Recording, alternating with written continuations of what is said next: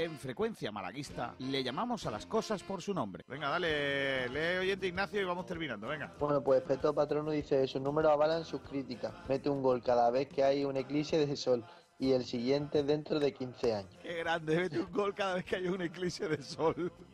Me parece una de las faltadas más gordas que se han dicho en esta radio. Le vamos a llamar astrónomos, ¿va? Grandísimo, tío. Madre de Dios. Frecuencia malaguista, otra forma de hacer deporte.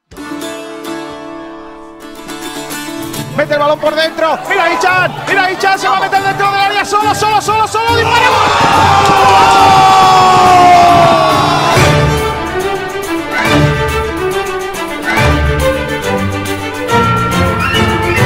Porque antes de llegar al Málaga, recuerden eh, que yo comía patatas fritas con huevo en mi despacho, sigo comiéndolas y cuando me vaya lo voy a seguir haciendo.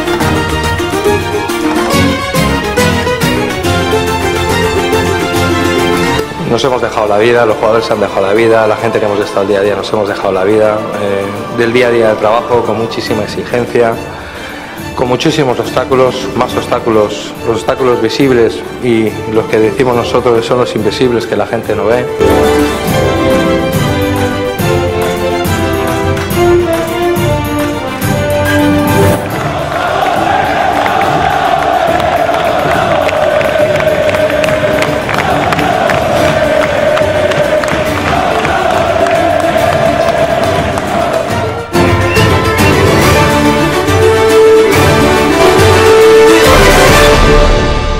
En Sport Direct Radio, Frecuencia Malaguista, con Kik. Buenas, Saludos a todos y bienvenidos a Frecuencia Malaguista. Un día más con todos ustedes en la sintonía de Sport Direct Radio. Buscando la actualidad del eh, mundo del eh, deporte, buscando la actualidad del eh, deporte malagueño y especialmente la del fútbol. Desde, desde ya, desde ahora, pues hasta las 2 de la tarde. Y luego a partir de las 2 de la tarde llega Pablo Gil con todo el equipo para hablarles a todos ustedes del resto del deporte de Málaga, en el que se incluirá un nuevo fiasco de Unicaja.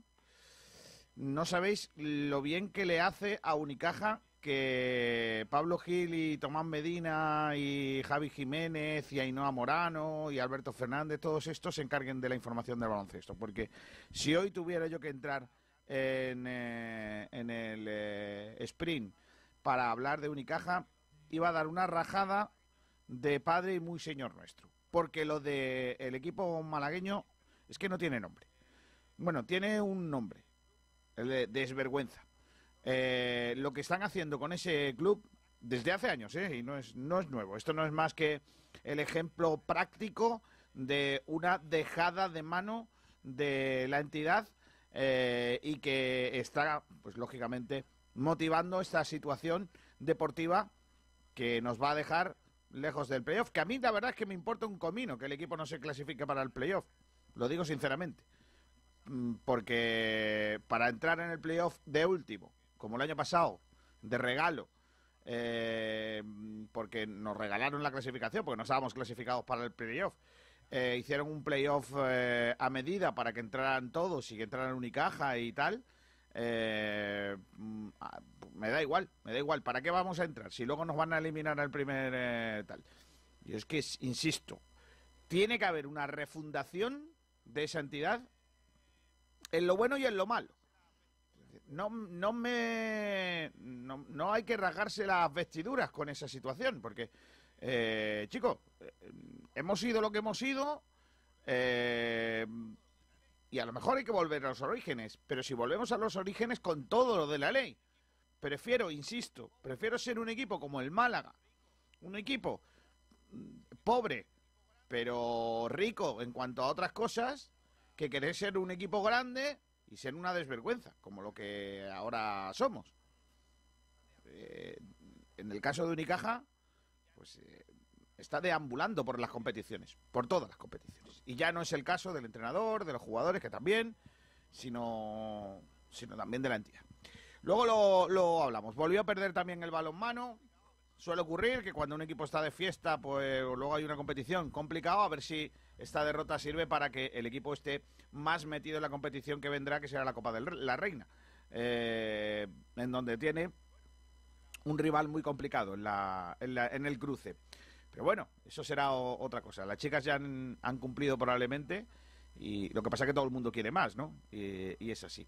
Bueno, estamos también inmersos en, eh, en cuanto a, actualidad del deporte, estamos inmersos en la presentación, en la preparación de la Vuelta Ciclista Andalucía, que comienza el próximo fin de. la, próxima semana, próximo martes, en Tierras Mijeñas. Eh, una Vuelta Ciclista Andalucía con con eh, una fecha nueva, porque de febrero se ha pasado a mayo, con muchas incógnitas en cuanto a, posibles vencedores, con un recorrido espectacular y que seguro nos va a hacer disfrutar a todos los amantes del eh, ciclismo, los amantes del ciclismo español.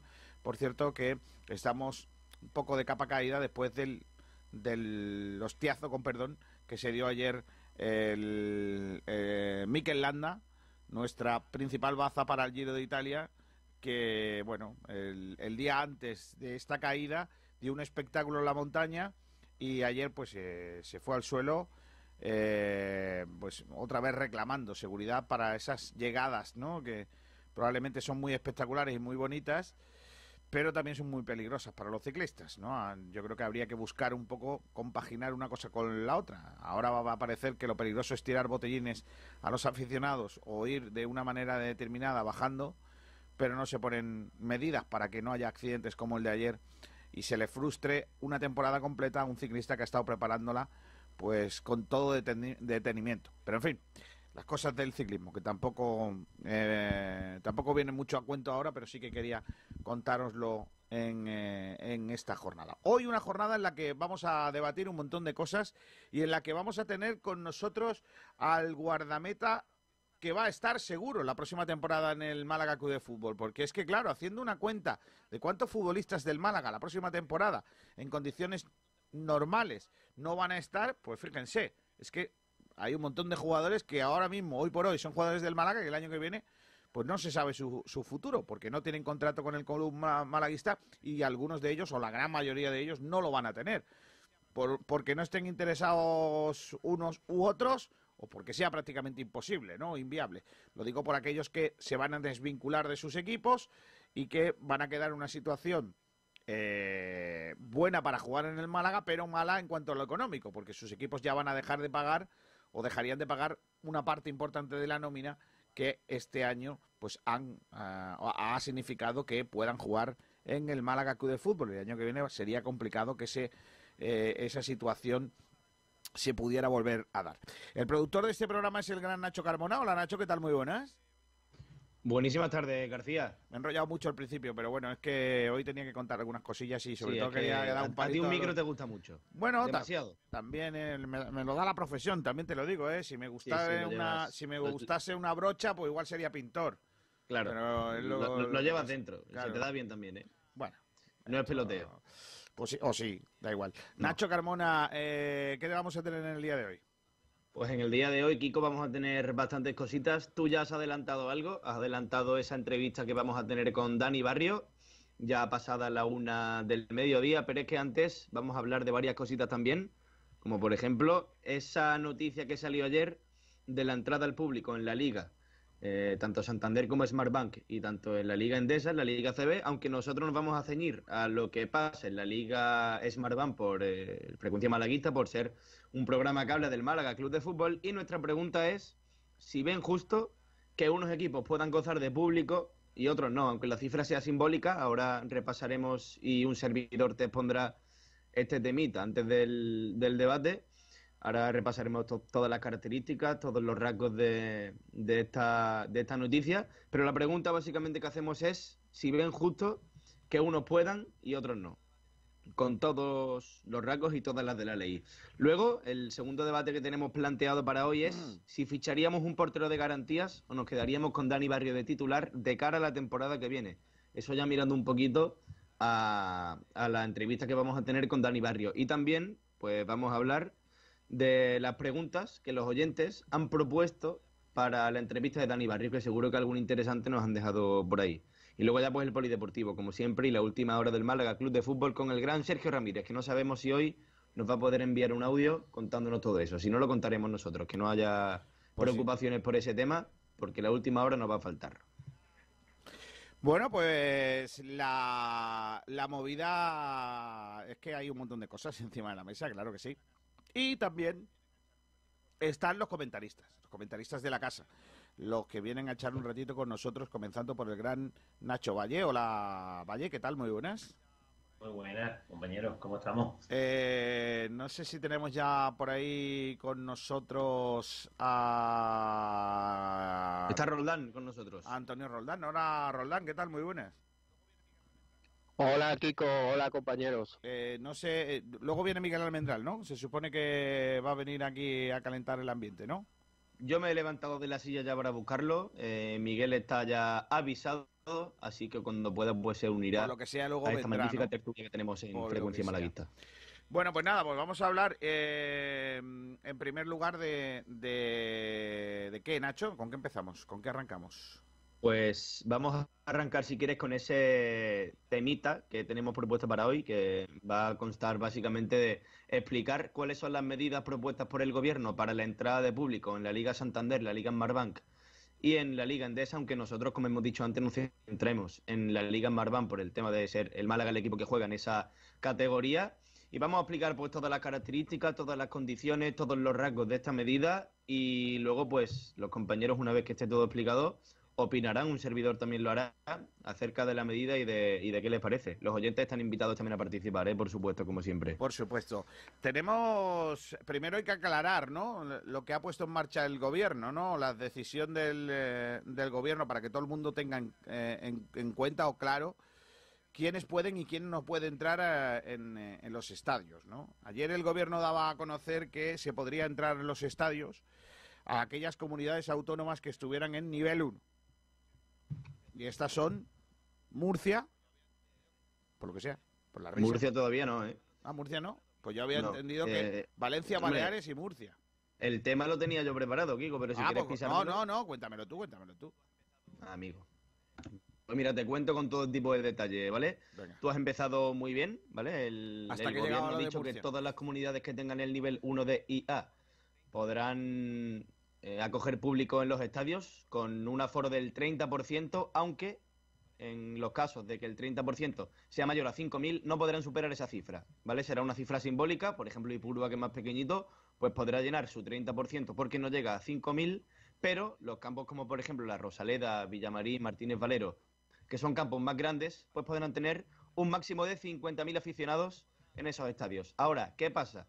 Que solamente las comunidades que estén en el nivel 1 podrán acoger público. Esto ha generado muchísimo debate porque hay algunas, la gran mayoría por no decir otra cosa, no van a poder gozar de gente y de aficionados en los estadios, ¿vale? Estas comunidades eh, que van a gozar de esta medida son Comunidad Valenciana, Galicia y Baleares por ahora, aunque Murcia está bastante cerca de cumplir los requisitos, pero no está confirmado todavía por el gobierno, ¿vale? Eh, te voy a decir los partidos, García, que por ahora podrán acoger público en la Liga Marbank, que son el Castellón Mirandés de este fin de semana y el Lugo Ponferradina. Esto por lo pronto, ya veremos cómo avanza la cosa porque quedan todavía cuatro jornadas más, más el playoff y esto puede, puede cambiar. Sabemos que esto del virus es una cosa que hoy es blanco y mañana puede ser negro o viceversa, ¿vale? Eso para empezar. Y luego las medidas que se van a exigir para que los aficionados puedan entrar en los estadios son que lleven una mascarilla FFP2, la que más protege, la que está demostrada que es más segura, que tengan una distancia mínima entre aficionados de 1,5 metros, de metro y medio, y se les va a tomar, como se suele hacer cuando se acoge público o hay, hay gente que quiere ir a eventos, se les va a tomar la temperatura al entrar a los estadios, ¿vale? Y ya como bonus track te voy a contar, García, que la Eurocopa de 2020, que va a ser de 2021 en realidad, que se va a celebrar en España, en el Estadio de la Cartuja, recordemos, podrá coger un aforo de hasta 16.000 espectadores. Veremos a ver cómo, cómo avanza esta medida, pero a priori esa es la intención, que pueda coger un, aforo de 16.000 espectadores. Esto es todo y nos hemos centrado, eso sí, en la Liga en Marbank, que es lo que al Málaga le afecta y le acontece. Vale, eh, dicho esto, en, en Málaga había otra, otra situación que es Málaga como provincia cumple con lo, o cumpliría, estaría cerquita de cumplir con lo que estipula el Estado para que haya entrada de público, pero en cambio la comunidad autónoma no. Entonces, claro, eh, ahí también se abre una nueva, nueva incógnita, ¿no? Porque si, si una comunidad autónoma eh, no puede, castiga a todos sus ciudadanos, entre comillas, a no poder entrar en los campos. Cádiz creo que también, Kiko. Claro, por eso digo que, que porque no lo cumplan los demás, porque... eh, Bueno, Porque va Y- por comunidad autónoma, supongo. No, sí. ya, ya, ya, pero ¿por qué tiene que ser por comunidad autónoma y no por... Yo, yo creo que esto va un poco ligado, por cierto, eh, antes de, de decirte nada, te digo que Almendral ya está con nosotros por si lo quieres presentar. Hola, Almendral, ¿qué tal? Muy Vale. buenas. ¿Qué tal, Kiko? ¿Qué tal, compañeros? Hemos empezado... Habla, habla, Kiko, di. Ah, mira, el gobierno da marcha atrás a los peajes en las autovías. Normal. Maravilloso. Bueno, Bueno, Y ahora tienen que dar marcha atrás los autónomos, porque lo acaban de hacer también, no tiene ningún sentido. También, pues ya está. Yo, por Pero ejemplo, bueno. Kiko, creo que va un poco ligado esto de las comunidades más que por provincias, al hecho de que ya hay libre movimiento entre las provincias. Y, y, hombre, si, por ejemplo, eh, la Rosaleda está abierta y los Cármenes no, pues a lo mejor aficionados que vivan en Granada se quieren desplazar a Málaga, estando la cosa allí peor. Yo creo que la medida va un poco encaminada a eso. Y luego, ayer el, el- el encargado del gobierno que dio la noticia dijo que todos los clubes estaban de acuerdo todos los clubes que formaban la liga estaban de acuerdo en que en algunos sí se pudiera albergar público y en otros estadios no. Eso, bueno, está por ver, pero eso es lo que, lo que confirmó ayer el encargado de dar la noticia. Así que cuando Yo- queráis, chicos, pues empezamos a debatir. Yo creo que es más bien por otra razón y es que estamos gobernados por la Asociación de Pellizco a los Cristales y eh, esto es lo que hay. O sea, me refiero, es que no hay más. El, el problema es que la calidad ah, de, de los políticos que no gobiernan, indistintamente de su, de su ah, de la marca que les auspicia, ¿vale? Indistintamente de la empresa eh, a la que están sujetos, llámese PSOE, PP, más Madrid, más Padrín, como tú quieras, mis padrinos, mis morcillas, me da igual. Eh, bueno, pues mm, son entidades que están creadas pues para intentar perpetuarse eh, básicamente con mucho servilismo y buscando a los más tontos, que sean los que obedecen. Entonces, hay determinados señores que dictan qué es lo que hay que hacer y vivimos un poco pues en eso. Entonces, dice Kiko, ¿por qué no es por provincia? ¿Por qué es por comunidad autónoma? Claro, y si fuera por provincia podríamos decir también, ¿y por qué no es por regiones? Porque en la Sarquía estamos mejor que en el Valle del Guadanorce. Y si seguimos así, ¿por qué no es por municipio? Y si seguimos así, ¿por qué no es por barrio, por escalera? Mire usted, es que yo en el segundo piso estamos todos perfectamente y en el tercero estamos malamente. Entonces, los del tercero son unos hijos de puta. Oye, O, ¿por pero habla bien, O, ¿por qué no hombre. Más fácil, mira, más fácil. ¿Por qué no nos vamos directamente ya a la raíz del problema? Que es esos malditos zurdos eh, malnacidos que son los que están jodiéndolo todo. Porque Pero, la ¿por culpa es de pero, los zurdos. pero habla bien, hombre. García, es que esto es una incoherencia. Ya, pero leche, puedes decir las mismas cosas pero sin decir palabras. Ya, pero si digo las mismas cosas, siendo políticamente correcto dentro de sus juegos, y no me da la gana. Pero o sea, bueno, me refiero, igual. estamos gobernados por imbéciles. No, no. Auténticamente es por imbéciles. O sea, es que te dan una norma. O sea, vamos a ver, el problema no es que te den una norma, el problema es, te dan una norma, mienten, te dan otra, vuelven a mentir. O sea, mm, y, y no- y nosotros estamos aquí un poco debatiendo de, de por qué un, un tonto hace una tontería. Es que es muy complicado de entender. Hay virus, señores. Hay gente en los, en los hospitales. ¿El virus está dando vuelta? Sí. ¿De qué carajo estamos hablando? Porque estamos hablando, mi pregunta es, ¿estamos hablando de gente que todos tienen su PCR o todos estén vacunados y entonces van a entrar en los estadios? ¿O vamos a hacer algo tan, tan idiota como entender que el virus eh, se mueve de una comunidad autónoma a otra y se queda en una y en una no? Yo, yo entiendo que el que contagia es el enfermo, indi- indistintamente de donde viva. Pero oye, escucha, que yo termine la EGB eh, así como justito, ¿eh? O sea, a lo mejor es que no estoy capacitado yo para emitir, porque yo no soy epidemiólogo. Lo que sí que creo, según me han dicho, es que el virus se contagia de personas que están enfermas a personas que están sanas. Entonces, digo yo, en vez de decidir entre personas que viven en un sitio y personas que viven en otro, ¿no sería mejor dejar entrar a los estadios a las personas que están sanas o vacunadas? Yo a ver, yo a ver eh, dale, dale, Nacho. No, no, que digo que eso es muy relativo. Ante- Primero, la incoherencia de los políticos, esto que a veces cuela, un- dice una, una torpeza de, de tal calibre como estamos escuchando y estamos hablando, ¿no? Y bueno, y a veces cuela, y si somos borregos y tragamos bien, menos mal que hay algunos que por lo menos no se lo tragan, ¿no? Y bueno, y pone firme un poco a esta gente, porque la verdad es que los políticos ahora mismo dejan mucho que desear, sobre todo en general de unos años para acá. Y lo que está diciendo Almendra tiene mucha razón, es decir, ahora el tema es quién entra y quién no entra. Eso es lo primero. Y lo segundo, que mm, controlado todo no está. Eh, las comunidades es más fácil desde el gobierno central, lógicamente, controlar más las comunidades autónomas. Es más fácil. Ahora, dentro de la comunidad autónoma, pues deberían decir, oye, mira, pues vosotros, según la, la provincia que veáis que está mucho mejor, pues aceptáis o no aceptáis.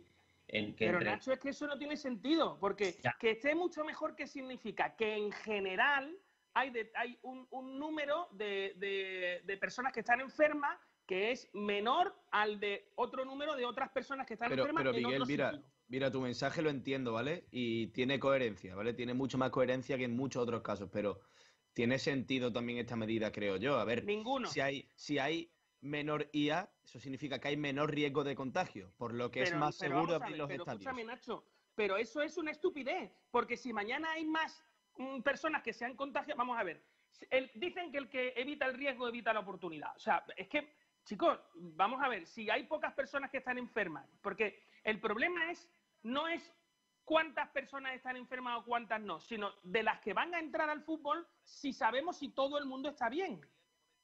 Hombre, se van a tomar medidas para que puedan entrar No, al fútbol, pero vamos, que todo esto, Miguel, un momentito, yo todo esto lo digo partiendo de la premisa de que yo creo que los estadios deberían estar cerrados al menos hasta la temporada que viene. Creo que si hemos estado toda la temporada así y ha funcionado la cosa, ¿por qué tenemos que cambiarla ahora? Me parece un capricho innecesario, es partiendo de esa premisa, lo primero. Ahora, Claro. creo- claro, pero es que yo creo que la medida que se ha tomado para que la gente pueda entrar a los estadios no es mala del todo. Obviamente se pueden hacer las Que no cosas es mala mejor. del todo. Por claro supuesto que que, no. Vale, por supuesto que se pueden hacer las cosas mejor, Miguel. Pero yo creo Pero que vamos la a medida ver, que se ha escúchame, tomado es escúchame. mm, Las bombillas, bastante están, coherente. las creo yo. bombillas están encendidas o apagadas. O hay luz o no lo hay. O hay virus o no lo hay.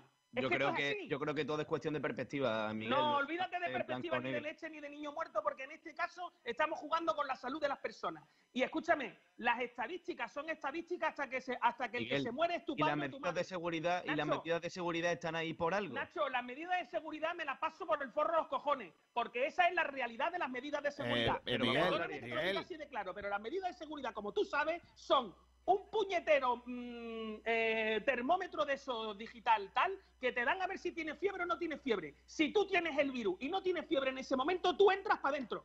Y escúchame, las estadísticas son cachondísimas hasta que del 1%, del 2%, el que toca es tu padre o tu madre o tu hermano. Entonces ya no es una estadística. Eh, mira, Entonces ya es Miguel, una putada.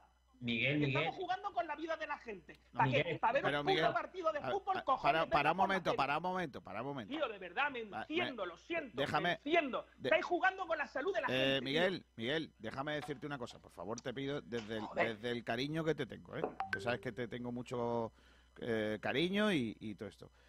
Eh, eh, hay que recordar que estamos en una emisora de radio, que nos escucha mucha gente y que se pueden decir las mismas cosas, pero sin utilizar vocablos malsonantes. Por favor, Soeces. ¿vale? Porque es que, mm, a ver, que tú No, puedes... no, si tienes razón, si es que eso sí ¿Sabe? que tienes razón. Se puede decir de otra manera.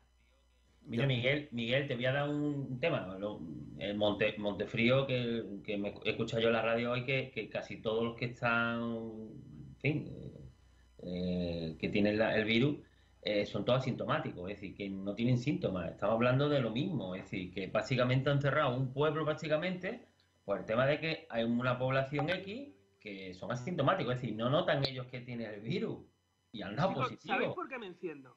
Me enciendo porque en Barcelona nosotros tenemos una oficina donde el, el- el técnico de Barcelona ha perdido a su hermana y a su madre de COVID. Y no tenían nada. Y, son, y eran personas de sesenta y tantos años. Y se han contagiado, no, no, estaban siguiendo las medidas de seguridad, estaban siguiéndolo todo. Y se han contagiado y se han ido. Mm, en, el, los grupos, en el grupo de empresarios donde estoy, otra persona que le ha pasado exactamente lo mismo a su padre. Eh, chicos, es que este virus está cargando gente. Y luego me parece súper injusto, súper injusto, cuando salen el otro día determinadas imágenes de gente de cachondeo en, en las calles y empiezan a decir, es que los jóvenes, los jóvenes no, las 200 personas que había en ese momento allí, no los jóvenes. Dejadme, estos jóvenes. Miguel, déjame, déjame que haga un pequeño intervalo, un paréntesis pequeñito en eh, la tertulia que estamos teniendo sobre este aspecto de la vuelta del público a los estadios, porque ya tengo por aquí a nuestro invitado de hoy, en la entrevista que tenemos prevista hoy con el jugador del Málaga ya nos tocaba, ¿eh? porque durante toda la temporada no habíamos podido contar con él y, y ya tenía yo ganas de, de poderle preguntar cositas al guardameta del Málaga, Dani Barrio. Hola, portero, ¿qué tal? Muy buenas. Hola, buenas tardes, ¿qué tal? ¿Cómo te encuentras? Bien, bien, bien. Aquí después de entrenamiento ya recuperando y nada, justo para el lunes. Oye, em, lógicamente esto está a punto de, de caramelo, está a punto de terminar la, la temporada. Eh, nos quedan todavía algunos partidos para seguir disfrutando del fútbol. Y mm, estamos hablando de lo de la vuelta al- a, a los estadios del público. ¿Tú cómo ves esa, esa medida que, que se anunció en el día de ayer del regreso del público a los estadios para ciudades, para provincias y comunidades que estén en nivel 1? ¿Tú cómo lo ves? Bueno, yo lo veo bien, incluso eh, se podía haber hecho un poco antes. Creo que el tema de protocolos en cuanto a eventos de, cierto tipo es muy dispar, porque entiendo, por ejemplo, de segunda vez para abajo ha habido público todo el año.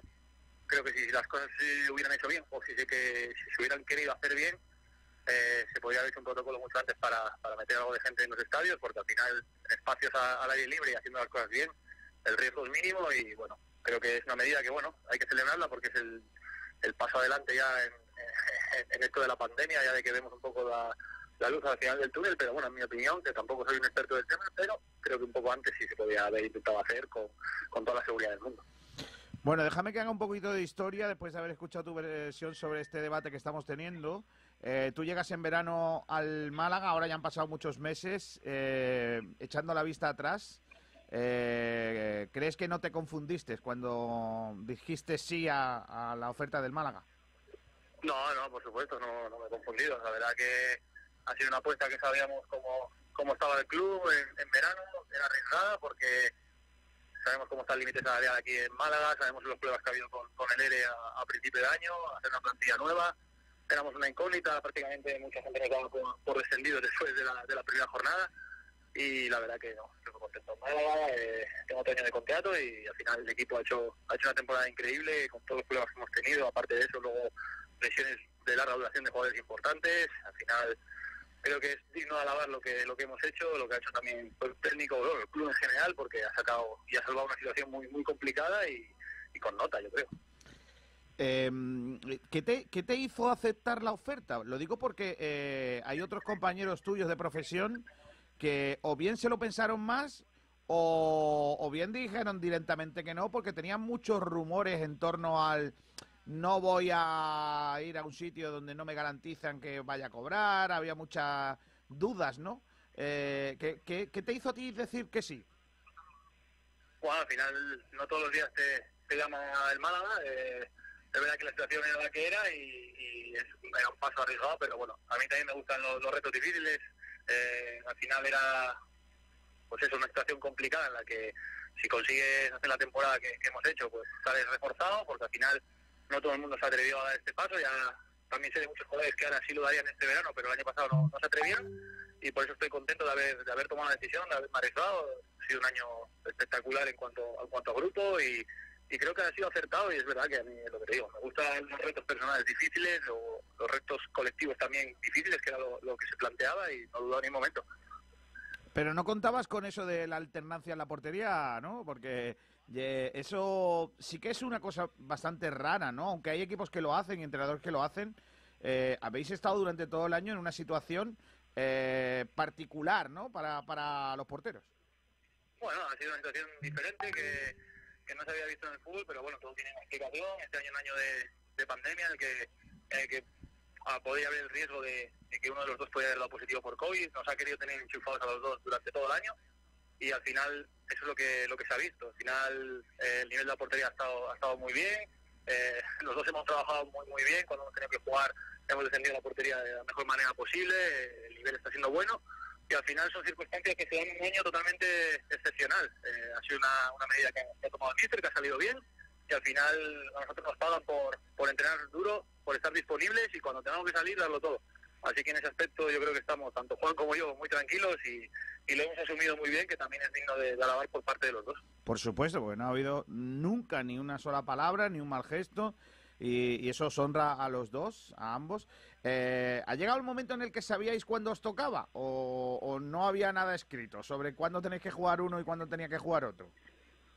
No, no, al final sabes que, bueno, no creo que no hemos jugado más de 3, 4 seguidos cada uno, al final sabes que, pueden ser 2, 3, depende cómo también vaya el, el equipo, porque si hay una oportunidad cero, es raro que la semana siguiente haya un cambio, pero bueno, al final estás preparado, ya sabes cómo va la situación, sabes que no se rige tampoco por los resultados puramente puramente dichos, y es lo que te digo, al final entrenas fuerte porque sabes que cada dos semanas más o menos te toca salir a, a demostrarlo, y si no estás preparado o si piensas que no vas a estar, luego se nota en el verde.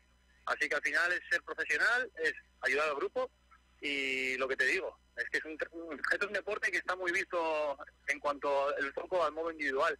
Siempre se habla mucho del individuo, pero del colectivo se habla poco y, y esto es una situación para demostrar que, que el colectivo ha sido espectacular, ha sido un grupo muy muy noble y se ha visto tanto en la situación de los porteros como en otras posiciones en las que nadie ha levantado la voz, nadie ha puesto una mala cara y todo el mundo ha ayudado desde, desde el primer día.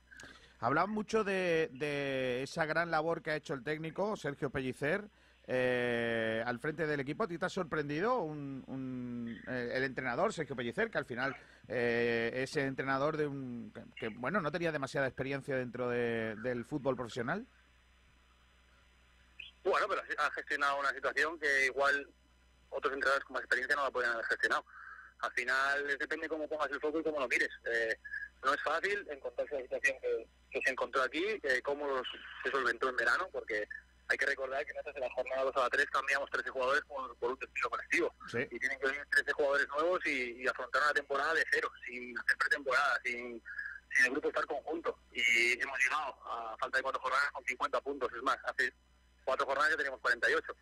Creo que solo caben buenas palabras este año para todo lo que es el Málaga en general. Creo que buscarle una vuelta de tuerca o una, o una no sé, cómo se dice, una, una fuga en cuanto a algo negativo es, es difícil porque es que las condiciones con las que hemos empezado este año yo no las había visto en mi vida y creo que salir esto como hemos salido con el papel que hemos hecho creo que es, es digno de alabar, es que solo, solo tiene que tener buenas palabras. La verdad que durante el verano pasado pasaron muchas cosas. Tú auguras un verano más tranquilo porque, claro, hoy estábamos hablando de las cuentas de la cantidad de compañeros tuyos que a final de temporada se van y, y por una cosa o por otra va a ser complicado que regresen. ¿Tú auguras un verano un poco más tranquilo o desde dentro ves que Hombre, eso vaya a eh, ser? Más tranquilo, más tranquilo seguro, seguro, porque yo creo que em, eh, lo peor que puede haber en el fútbol, tanto bueno, a jugadores o a empleados del club, es un despido colectivo. Creo que peor que eso es muy complicado. Entonces, el verano, por mínimamente que sea un poco mejor, ya, ya va a ser más tranquilo. Además, lo que te dije antes, hay muchos jugadores que ya quieren venir, han visto lo que es Málaga, eh, han visto lo que lo que hemos hecho este año con las circunstancias que teníamos y ya te digo que muchos de los jugadores que año pasado han dicho que no, eh, a mitad de año se estaban arrepintiendo de haber dicho que no. Entonces, creo que va a ser un buen verano, creo que hay tiempo para trabajar, para formar una buena plantilla y empezar el, en julio, como toque, en, en, las condiciones que tiene que empezar un equipo de, de segunda división. Llegaste a un equipo que venía de ser el, el equipo menos goleado ¿no? de, de la temporada anterior, con, con un eh, Munir que tal. Y este año pues empezamos recibiendo muchos goles, que eso nos ha lastrado mucho ¿no? para, para ser un equipo con menos eh, porterías eh, batidas. ¿no? Ha habido una gran incógnita durante la temporada en los balones aéreos laterales. Me imagino que eso lo habréis trabajado mucho, pero a veces miran al portero como el último seguro que queda y os señalan un poco, pero eh, cuando hay un gol siempre es porque alguien por delante igual ha tenido un error, ¿no? Eh, ¿Estabais o, os preocupa esa cantidad de goles que habéis encajado de los balones laterales colgados? Bueno, es que a principio de año, lo que te digo, el equipo estaba sin conjuntar, eh, prácticamente la defensa no había trabajado. Hubo partidos en los que, por ejemplo, Vallecas, que la, la línea defensiva no sé si habían entrenado dos días juntas. Entonces, eso es difícil. Eh, la manera de en el borde del área, aguantando más adelante, es complicada, hay que trabajarla bien y es verdad que ha habido momentos en los que sí nos han marcado bastantes goles así, pero es un fallo general del equipo, no, ni de portero, ni de defensas. Es lo que te digo, cuando defienden 11, si meten gol la culpa es de los 11. Igual que cuando atacan es la culpa de los 11. Al final es un equipo y creo que con el paso de la segunda vuelta, con el paso de, de los partidos hemos ido mejorando eso. El equipo ha mejorado a nivel, a nivel defensivo, pero es verdad que al principio, pues eso, toda la razón del mundo. Al final las defensas no se trabajan, o la fase defensiva no se trabaja donde necesitas tu tiempo para, para afianzarse y al principio no, pues no lo hemos tenido. Bueno, voy a entrar en cuatro o cinco preguntas eh, así más personales. Eh, ¿dónde, ¿Por dónde vives en Málaga? ¿En qué zona elegiste irte a vivir? Bueno, eh, vivo a las afueras de Málaga, no, no- no- me gusta estar tranquilo, eh, sin estar por el centro, así que vivo vivo a las afueras. Pero eh, en Málaga capital, ¿no?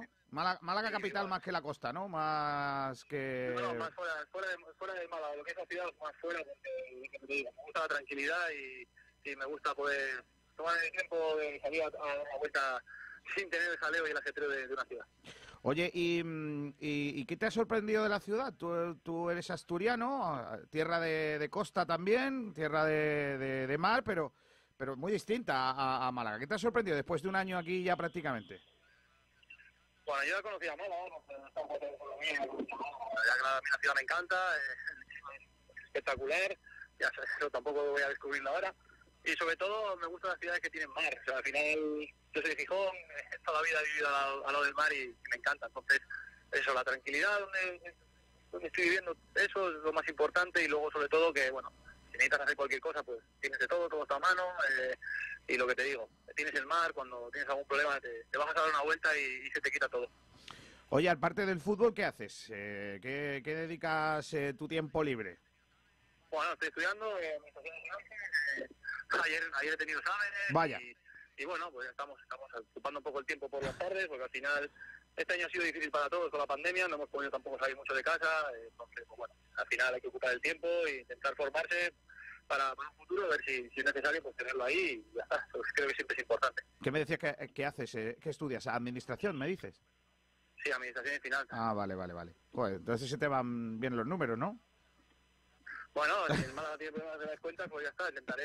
Llamamos a José, llamamos a José María que te pongan ahí a hacer los numerillos. Sí, claro, claro, está Sí, bien. claro, claro, que bueno que también eh, también te digo, ahí hay un currillo, ¿eh? Ya, ríete tú de los partidos que os llegan mucho, ¿eh? Ahí, en las oficinas hay más curro probablemente que en el campo. Probablemente, ¿eh? Sí, hay, Por más, hay más curro y tiene peor solución que lo del campo.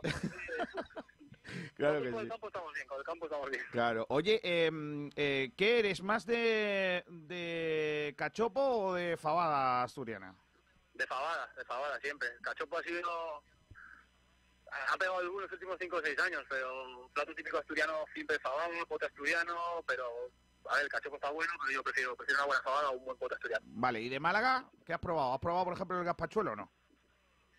Sí, he probado también los espetos, eh, pero a mí sobre todo me gusta mucho lo que es todo de mar, eh, coquinas, todo esto, lo, lo bueno pues le gusta a todo el mundo. Claro. el marisco, pues, al marisco me encanta, me encanta, la verdad que sí. Oye, y, y al pescado, esta es la pregunta dura, ¿eh? Esta es la que le hacemos a todos y dependiendo de lo que contestes te ponemos en la lista negra o en la lista buena, ¿eh? Cuidado con esto. De, de el pescado frito, o sea, la friturilla, los boquerones fritos, eh, los calamares y todo eso, ¿le pones limón o no?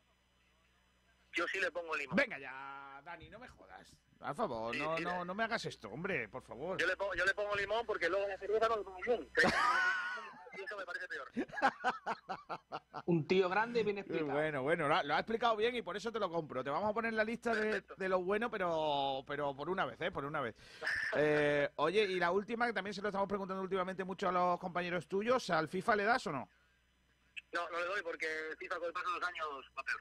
O sea, al Va final se parece, eso no se parece a un juego de fútbol, eso no es fútbol. Ya, tú estás con, Está, con la... está- está- está un poco...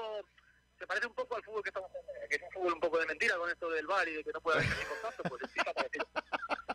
Ya Tienes una teoría igual que nosotros, que tenemos nuestro Málaga para jugar en los clubes pro eh, y decimos que cuando juegan los niños, como el, el FIFA está hecho para que corran mucho los jugadores y poco toque y tal, no se parece nada al fútbol, se juega a otra cosa. No se, no se parece nada, se parecía mucho más hace años, incluso cuando el pro hace ya Claro, el programa 14, 15 años más era chulo, bastante claro. mejor que lo de ahora. Entonces no sabes tu media, ¿no? La pregunta era esa, si, si estás contento tengo- con no tu tengo media. Idea, no tengo ni idea, no tengo ni idea. Si me preguntan la media de los jugadores de la NBA del, del 2K, te lo digo. Ah, sí, eh, le das a la NBA, a la NBA sí le das, ¿no? Sí, a la NBA sí. a la NBA No, bueno, como bueno. que mucho mejor. O sea, eso sí que eso es baloncesto, ¿no? Se parece mucho más, ¿no? Se parece mucho más. Bueno, Sí, pues sí, nada. mucho mejor. Dani, te, te agradecemos mucho que hayas estado con nosotros, te deseamos toda la suerte del mundo. Al fin y al cabo, eh, esto va, está a punto de terminar, pero el año que viene estás otra vez aquí con nosotros y, y te consideramos parte de los nuestros y, encantado de hablar contigo y toda la suerte eh, para ti y, para el equipo lo que resta de temporada la, y la siguiente también. Abrazo fuerte. Perfecto, muchas gracias y nada, un abrazo para todos. Hasta luego.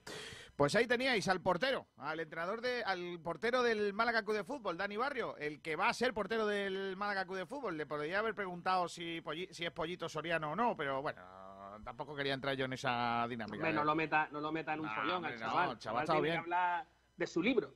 De, de todas maneras ha estado bien, porque ha dicho que le echa el pescado o limón porque luego a la cerveza no le puede poner.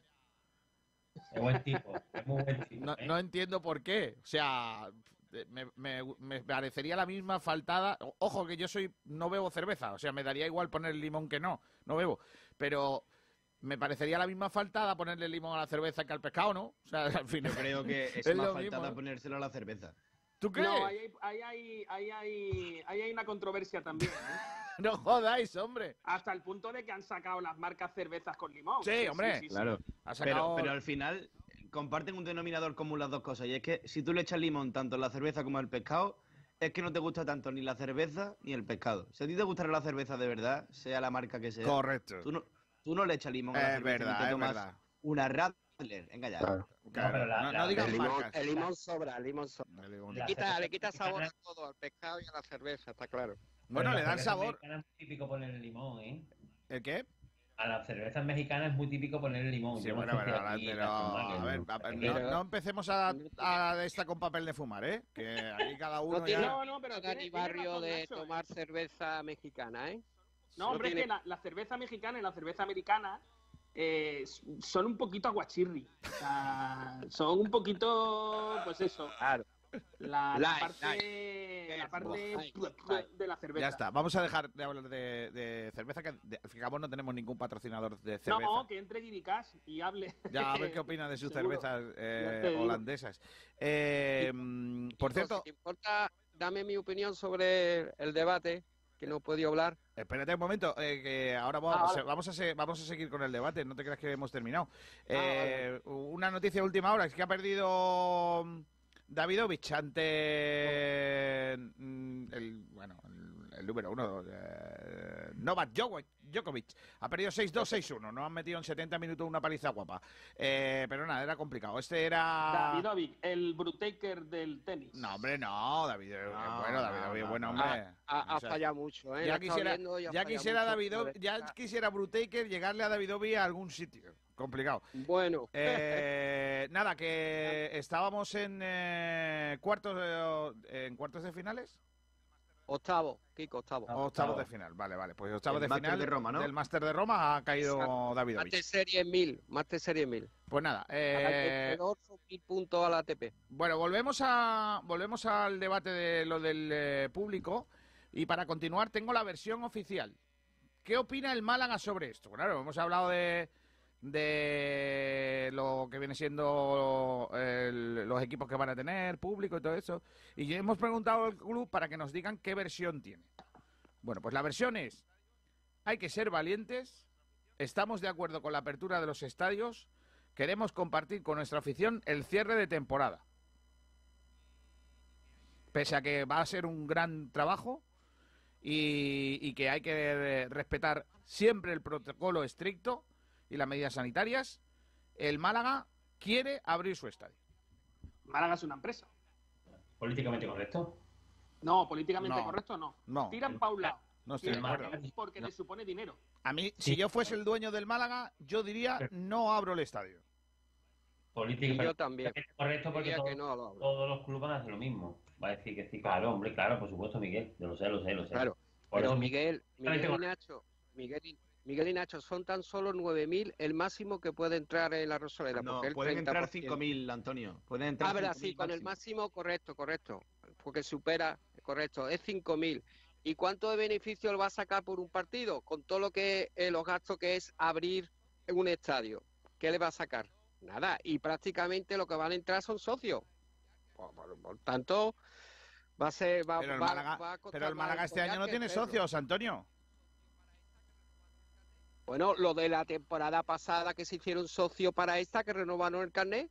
Si, si el Málaga le diera por cobrar 30 euritos por, por entrada, ¿Qué dices 30 estaríamos euros? hablando ¿Pero ¿Estás loco? de- ¿30 euros No, por no. entrada? ¿Qué Yo- yo Julio? ¿Cómo va ¿Te parece poco o más. te parece mucho? ¿30 euros? Yo, Miguel, Sí. Miguel, pero estás- yo pondría vamos 10 a euros. Miguel, como máximo No, 10. no, estoy preguntando, ¿te parece poco o te parece mucho? Porque estamos hablando Eso, de los mí- únicos partidos en a- pandemia que va a haber Único. en el, Es en que el tal y, va, y con va a ser 5.000 uno, personas. Miguel.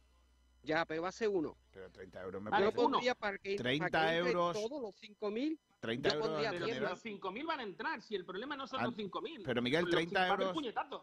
Eh, sí, pero Miguel, 30 euros en, en la, en general, la más barata.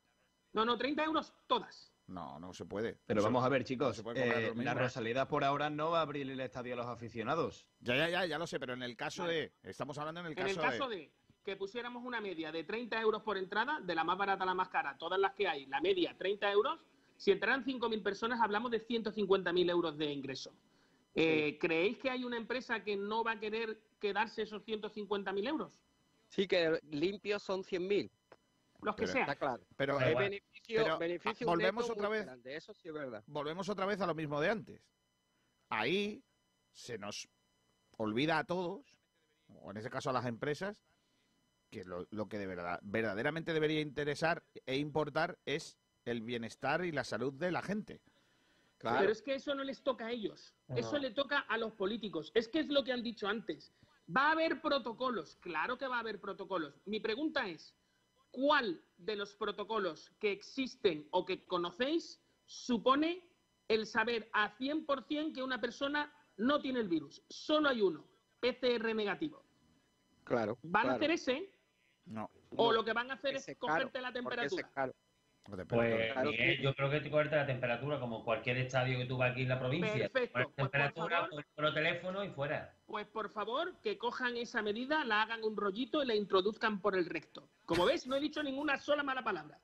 Te, te- lo has pensado mientras la entrevista de Dani, ¿no? Te lo has Sí, pensado. sí, he estado Madre pensando en cómo decirlo. ¿Cómo, de- cómo decirlo en directo? No, pero pero, sin- pero sin es verdad, palabras? es verdad. No, pero tiene la razón. Creo que nuestros políticos eh, no sab- A ver, en general la pandemia, nuestros políticos, en general, insisto, sálvese algún que otro eh, alumbrado, Hombre, alguno Eh, hay que se puede salvar. claro, eh, en general nuestros políticos eh, han estado dando bandazos, en general. Correcto.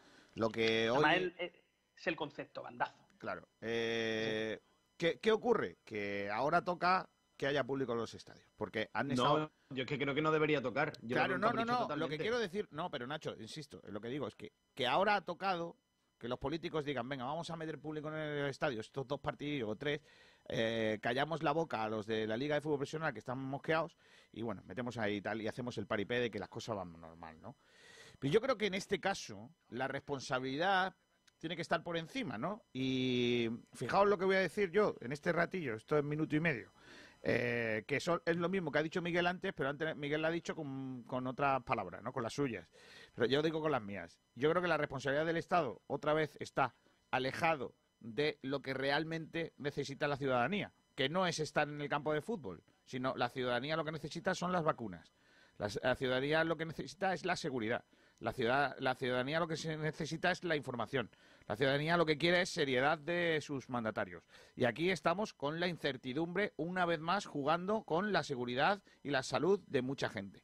Y, yo el otro día, escuchando a Carles Francino, que por cierto, os recomiendo que, si está por ahí colgado en redes sociales, escuchéis los 6-7 minutos de speech que hizo Fran- Carles Francino después de haber pasado el COVID y estar casi 60 días en, en, eh, el hospital, eh, me dio otro baño de, de- realidad.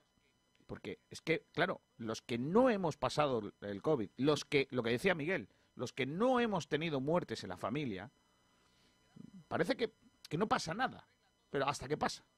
Y ese es el gran problema que tenemos. Y no se arregla todo con una mascarilla o lavarse las manos. No. A veces te pones mascarillas y te lavas las manos y ni siquiera con eso. Eh, Carles Francino decía, yo he cumplido todos los protocolos. Todos. Me he hecho PCR, me he hecho no sé qué. Y aún así la ha cogido. Yo era un tío sano y he en la UCI. O sea, es que es muy grave. Es que ¿a qué diantres viene ahora a que haya público en los estadios? Pónganle ustedes las vacunas a la gente. Vacune al personal. Y cuando haya vacunas y todo el mundo esté vacunado y, y vaya con esos, eh, con esos PCRs hechos, etcétera, entonces habrá usted los teatros, los cines, los eh, estadios con no sé qué, lo que quiera.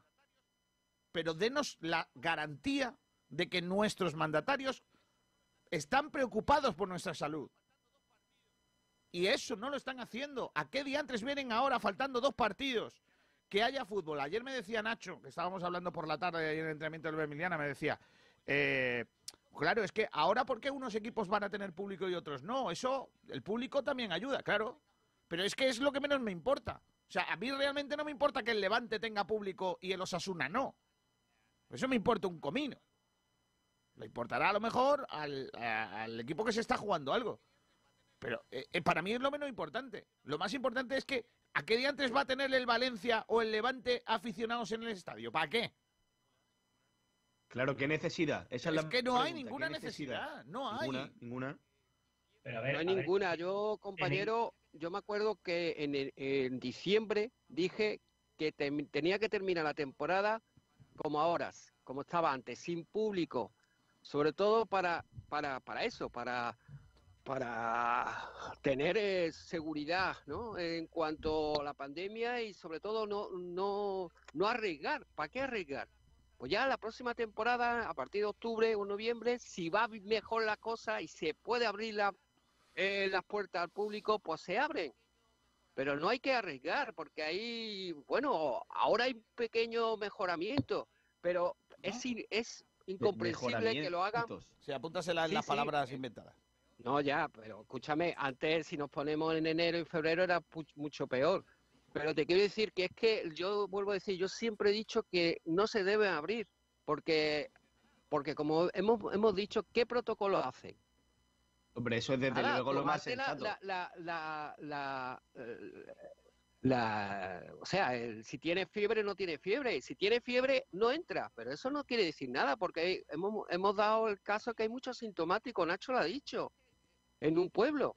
Eh, en fin, que, que, que, que- es que son, es que eh, eh, se esconde, se esconde, es, es muy traicionero el virus, es muy traicionero y muy puñetero. Y hay que, hay que ser serio en este aspecto, hay que ser serio, muy serio. Y si Ya, no lo- se abre, se pierde, se pierde dinero, se pierde dinero. Y no haga más presión el Javier Tebas y, y, y los equipos. ¿No? Si no se puede abrir, pues no se puede abrir. Y ya está. Hombre, lo más sensato, estamos de acuerdo, que es no abrir los estadios. Pero yo creo que en este momento... Es lo que dije yo en diciembre Pero- y pero- debe hacerlo. Sí, Dime, dime, Nacho. que en este momento yo creo, yo creo que abrir los estadios para 5.000 personas, teniendo la capacidad que tienen y siguiendo unas medidas de seguridad, creo que sí es viable. Ahora, necesidad creo que no hay ninguna. Yo me habría Pero- esperado. Pero ¿qué medida de seguridad, Nacho? La que ha dicho Miguel. Pero esa no se la va a hacer porque cuesta un dinero. Y Hombre, un esa, dinero esa por es, esa, es, 5.000, esa es la que da, la que da garantía total. Claro, pero- total. pero- Porque es que pero- tú tienes que pero- tener una garantía para estar, para estar ahí dentro. Pero, pero hay medidas también para que se pueda estar en los estadios de forma segura. Al final, Pero- y sé que esto que voy a decir, eh, y lo digo partiendo de la premisa, lo digo en serio, de que los estadios deberían estar cerrados al menos hasta agosto o septiembre de, Claro, de he este mismo año, hasta la temporada que viene. Pero, pero yo voy a decir una cosa con la que sé que alguno de aquí no va a estar de acuerdo, pero que al final la vida sigue, se está reanudando un poco la vida normal.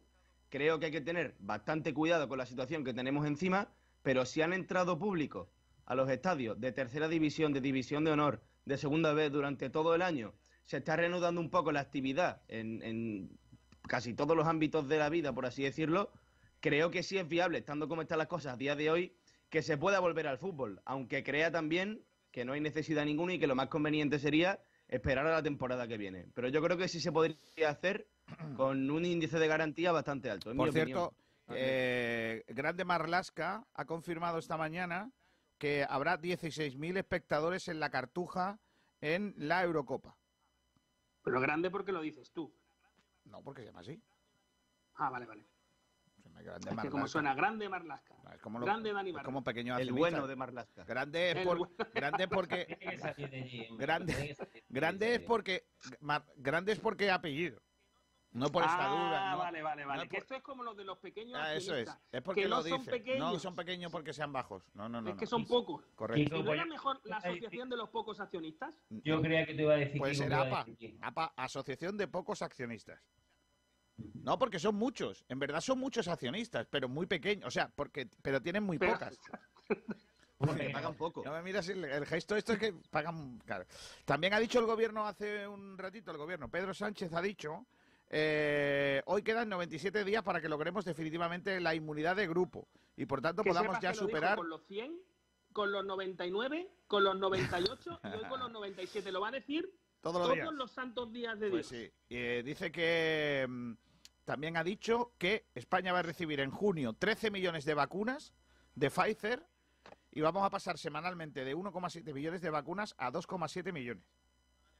¿Qué ha pasado con las PCR anales? No, eso ¿Por qué no se habla de ese tema? No ha llegado a España. Eso se ha quedado en China, por lo que sea. Se ha quedado en los chinos. Eh, nos comen, nos comen los chinos, nos comen. Nacho, que se por cierto, en China, anoche, no- no se ayer, anoche se sacó una, una información para que la gente se quede tranquila, o no, que dice que lo, hay, no hay documentos que muestren que China haya aprobado el- los coronavirus como arma biológica. Que no hay documentos que lo prueben. No.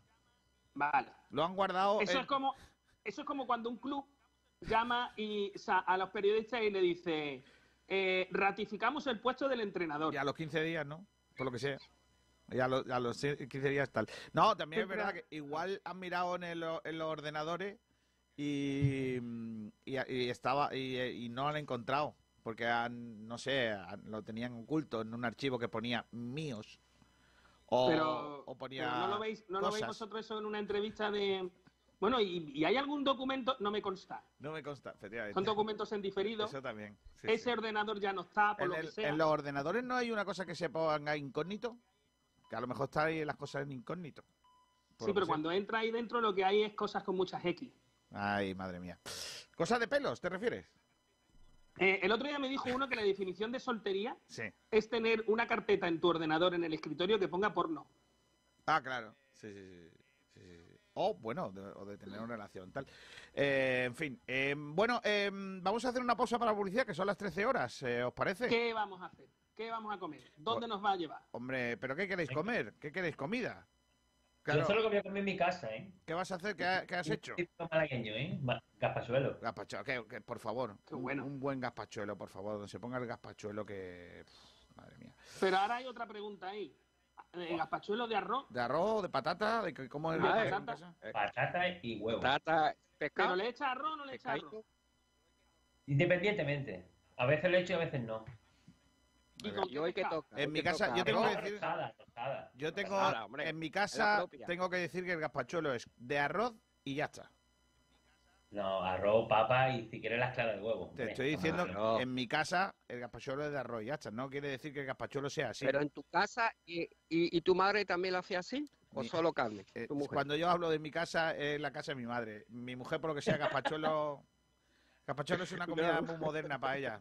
De- Como nosotros- en casa, como en casa. Hoy tenemos, hoy, hoy he hecho, hoy he hecho una sopa de verdurita que está muy, que entra muy bien, y luego de segundo unas salchichas de, po- de pollo con un poquito de cebollita. El cebolla. Eh, Con vino. Eh, compañero, ¿sabéis dónde, dónde podéis tomar el gazpacho bueno, el gazpachuelo bueno? A en ver. nuestra, nuestra venta, la, la pequeña Españita. Claro que sí. Sí, señor. La Escucha, se yo lo he probado. ¿Has visto? Y- los dos, el gazpachuelo y el gazpacho. los Pues dos. yo, yo digo que porra. donde se ponga, del gazpachuelo está bueno, ¿eh? Yo no digo que no, pero donde se ponga un buen jamón. Oh, Dios mío, el jamón. Yo que estoy Bueno. enganchado al jamón, ya, Ay, ya ay, me, da- ay. me gusta de siempre el jamón. Y si es Gómez del Pozo, ya ni te cuento. Un buen jamón, Gómez del Pozo, que por lo que sé este año ha celebrado pocos triples. Pero bueno, está ahí siempre. Gómez del Pozo, el jamón, que sabe. El triple. Los jamones embutidos Gómez del Pozo están listos para ti. Te están esperando con el mejor sabor, con todo el aroma y calidad que nos caracteriza. 50 años dedicados a ofrecer la mayor selección en nuestros productos, hemos aunado la tradición y el buen hacer de los artesanos y la vanguardia de las nuevas tecnologías al servicio de la industria. Jamones, embutidos, quesos y aceites premium de oliva virgen extra. Entra en gómezdelpozo.es y conoce nuestros productos y ofertas. Gómez del Pozo, mete la pata de jamón, pero que sea Gómez del Pozo. Vender o comprar tu casa no puede dejarse en manos de cualquiera. Ocasión Casa Grupo Inmobiliario te da las máximas garantías para que tu operación sea un éxito. Nos avalan nuestros 13 años de experiencia y 5 estrellas en Google. Tenemos más de 82 reseñas. En Ocasión Casa Grupo Inmobiliario vendemos y te ayudamos a comprar la casa de tus sueños. Te realizamos un estudio de mercado gratuito. Hacemos un home styling. Le damos un cambio de cara a tu vivienda, pintura, redecoración, para que la venta sea más efectiva. Búscanos en Facebook, Instagram y en nuestra web ocasioncasa.com. Teléfono 661-756526. Ocasión Casa, Grupo Inmobiliario, tu inmobiliaria de confianza. Es la mujer de mi vida. Es ella sí o sí. Ya sé que la conocí hace dos semanas en el autobús, pero lo tengo clarísimo. Mamá, mañana me caso. Lo dudo. Para mantenernos unidos, nada como los Family Days de Telepizza. Ahora a tus familiares a 6 euros. Pídelo online. Telepizza, hacemos lo que nos une. No hay atajos para lograr que las ideas innovadoras se hagan realidad. Por eso hemos creado el nuevo Hyundai Kona. Por fin, un sub con la última tecnología ya es accesible a todo el mundo. Descubre la nueva gama Hyundai Kona y benefíciate de sus condiciones y descuentos especiales. Más información en... En Málaga y ahora también Marbella y Fuengirola. Con las mejores cepas de la tierra de Ronda, Bodegas Excelencia elabora sus insuperables vinos. Tinto Crianza Los Frontones, un coupage elegante, equilibrado, fresco en boca. Tinto Roble Tagus Monomarietal Cabernet Franc, con notas de vainilla y un toque de madera.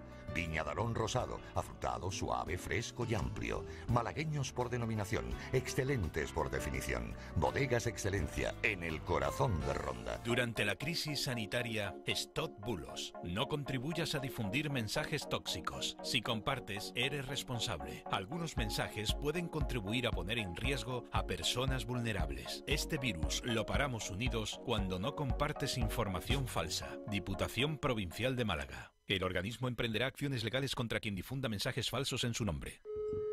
Marido de alquiler, dígame. Hola, ¿es ahí donde hacen las cosas de bricolaje que no hacen los maridos? Pues necesito que me cambiéis unos enchufes.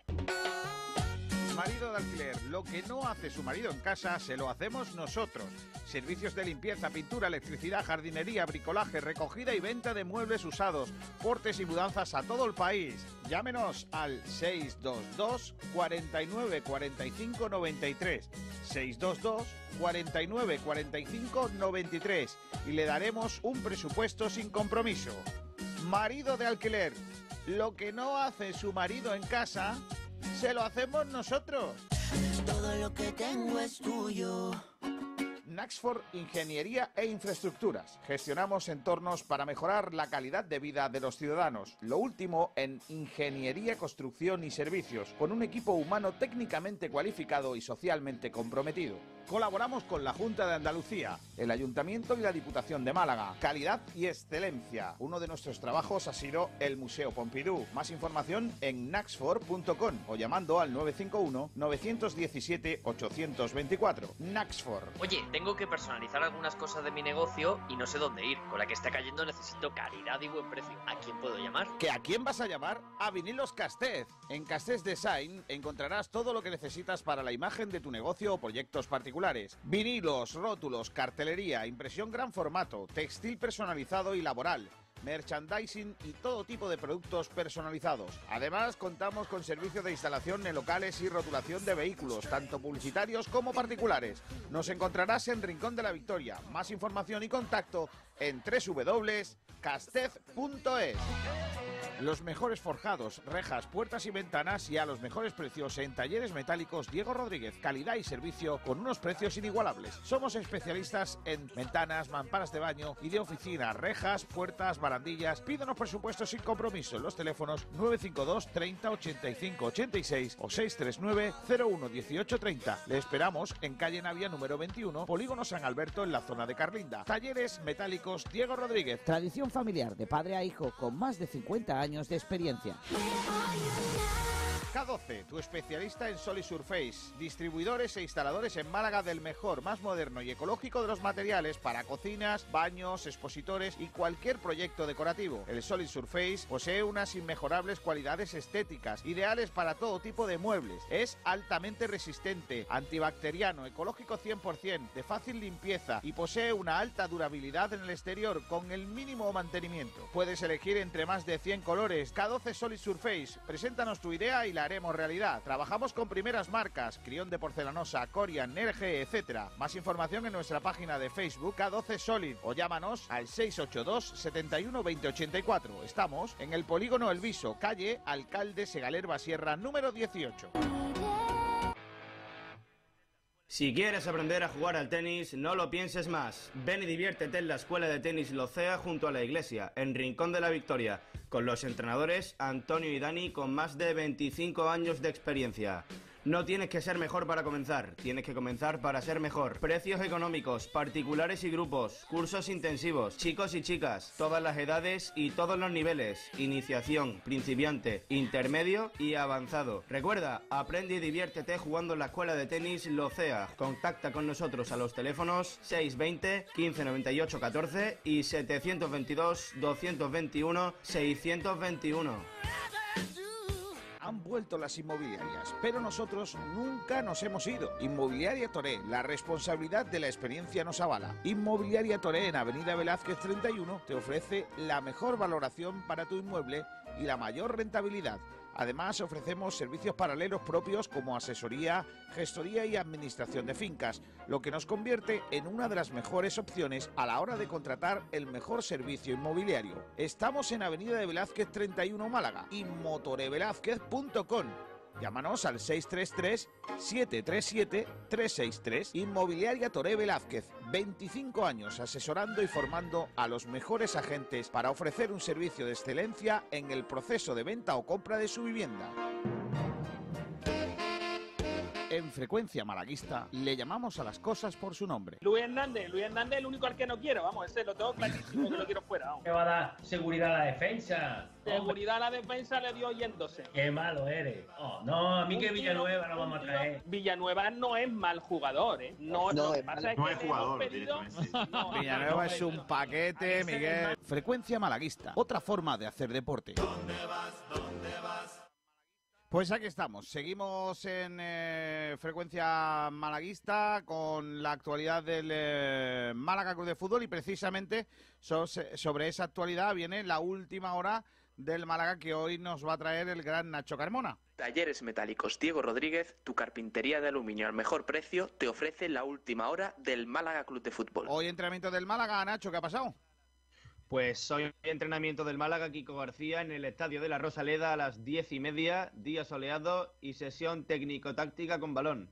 José Bedi Mejías en el tercer entreno consecutivo del grupo. Han entrenado con buen ritmo, dice el Málaga. Con 16 profesionales en total, Luis Muñoz ha estado en el gimnasio con sobrecarga muscular leve del cuádriceps derecho. Dani Barrio vuelta a la normalidad, vuelve a entrenar tras problemas personales ayer. Benquemasa y Calero han estado tratándose en el gym. Chavarría también en el gimnasio y Ramón Reposo. Y han entrenado con el primer equipo un total de 10 canteranos. Gonzalo Ismael, Cristo, Quintana, La Rubia, Mini, Murillo, Camacho, Julio e Icham, la novedad del grupo. ¿Cómo? Eh, con primera parte y parcial, sí. Y luego, eh, Ale Benítez ha caído lesionado. 15 de ligamento lateral interno Uh. de rodilla derecha. Pendiente de evolución todavía. Eso es Hombre, si es un todo lo que nos ha dejado el entrenamiento del Málaga esta mañana. Oye, que no es poco, ¿eh? Un, un esguince de rodilla es hasta, Sí, sí, sí, es hasta luego. O sea, ya no va a jugar más este año, ¿eh? A la Benítez, ¿eh? ¿Ves Eh? Kiko, el compañero, sigue la maldición del lateral derecho. ¿Cuánto- Iván La- ¿Cuántos Calero- laterales derechos necesitamos, Miguel Almendral? Kiko, decía que te- tenemos la maldición de, de los laterales derechos en lesiones. Iván Calero, Ismael Casa y ahora Ale Benítez. Bueno, algo habrá, ¿no? Con, con, la, con los servicios médicos, ¿no? Que va a haber, O sea, coño, que se- o eso, o eso, o yo no quiero pensar mal.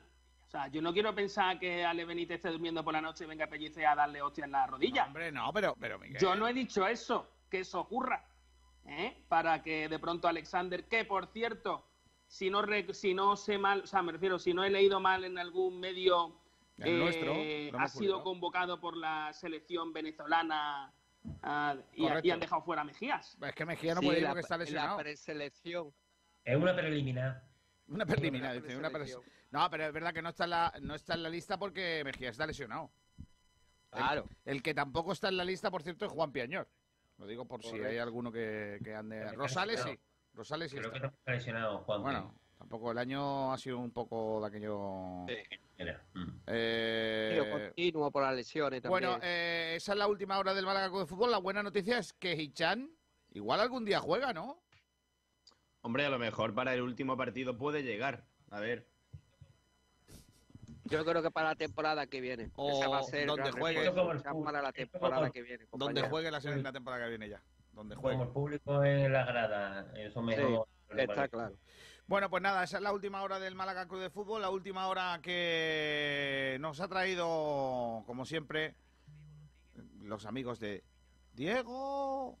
Metálicos Diego Rodríguez, tu carpintería de aluminio al mejor precio, te ha ofrecido la última hora del Málaga Club de Fútbol.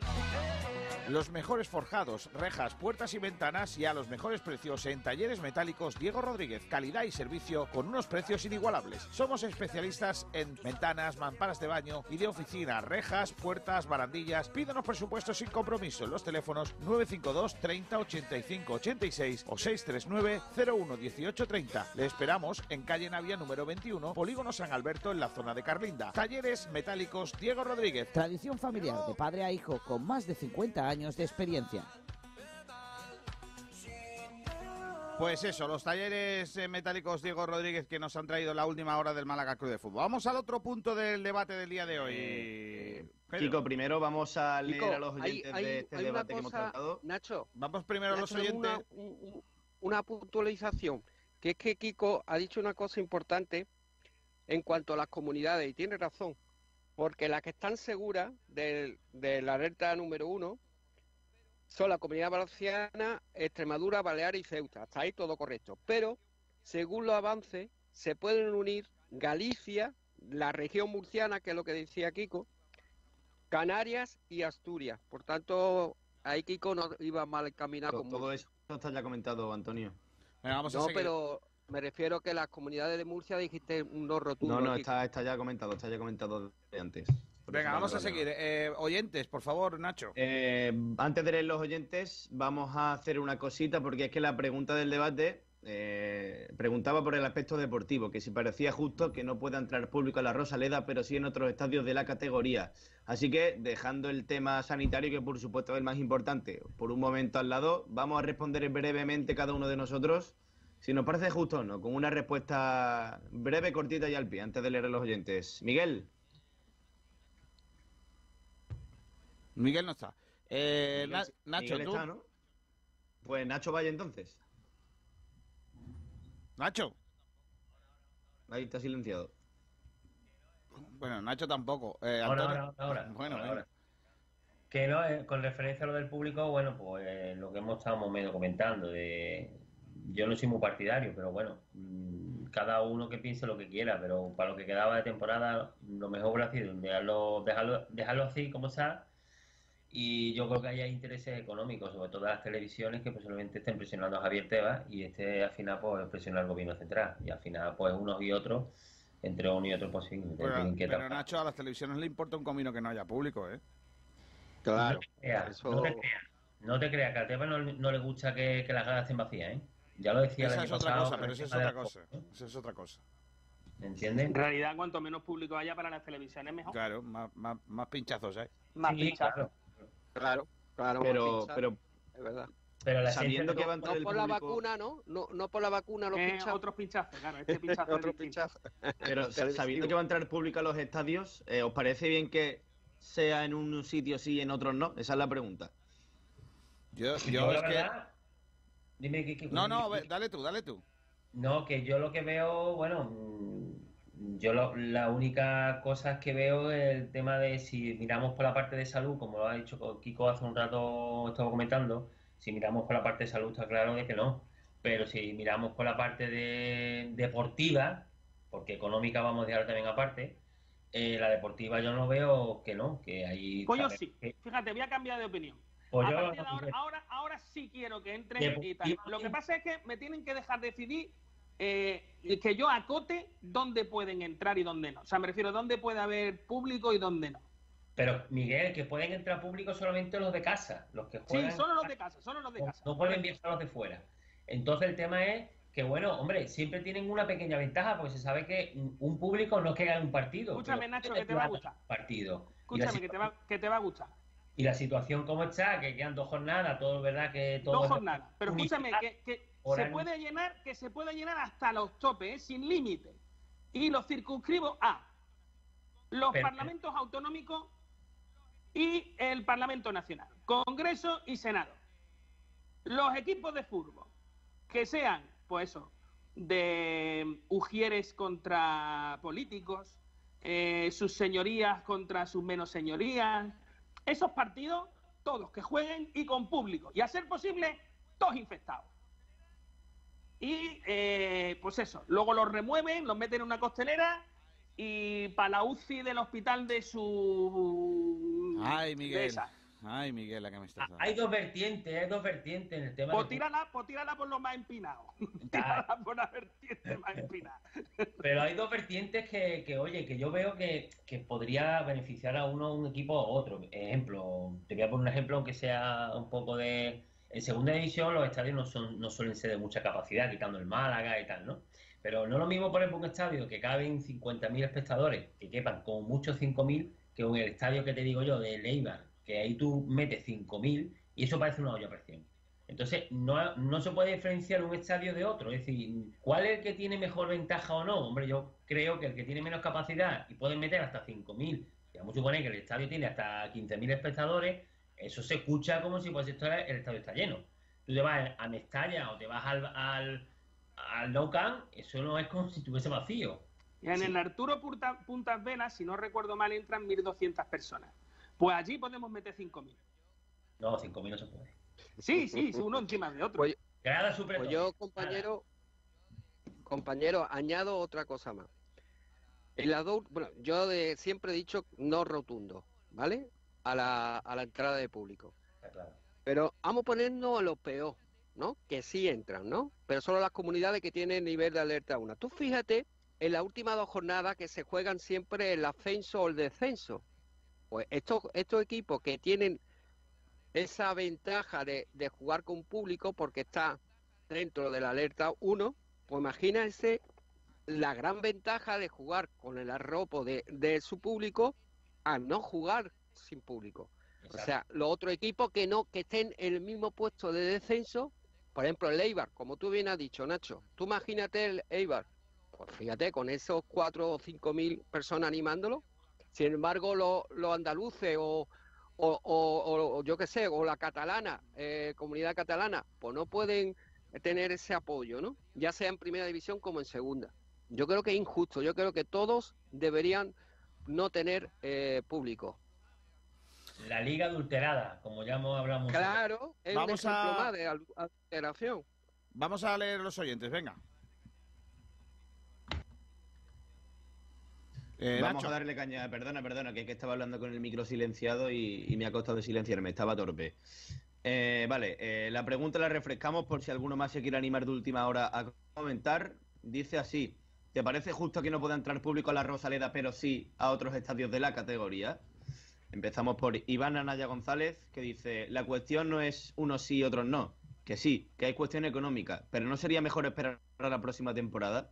Parece que no ha pasado nada en estos últimos 14 meses. Y luego Iván Anaya sigue poniendo en el siguiente comentario. Pero vamos, que ya hace meses que hemos visto estadios llenos hasta la boca y esto no hay por dónde cogerlo. Claro que hay ganas de ir a la Rosaleda, pero es cuestión de prioridades y la salud está por encima de todo. Vito FX dice, justo, sí, es lo que hemos votado, a disfrutarlo. Ignacio Pérez dice, sinceramente sí, me parece bien que abran aquellos estadios en los que exista un menor riesgo de contagios. Eso de todos o ninguno me parece una milonga. Y JMCF le contesta y dice, opino lo mismo.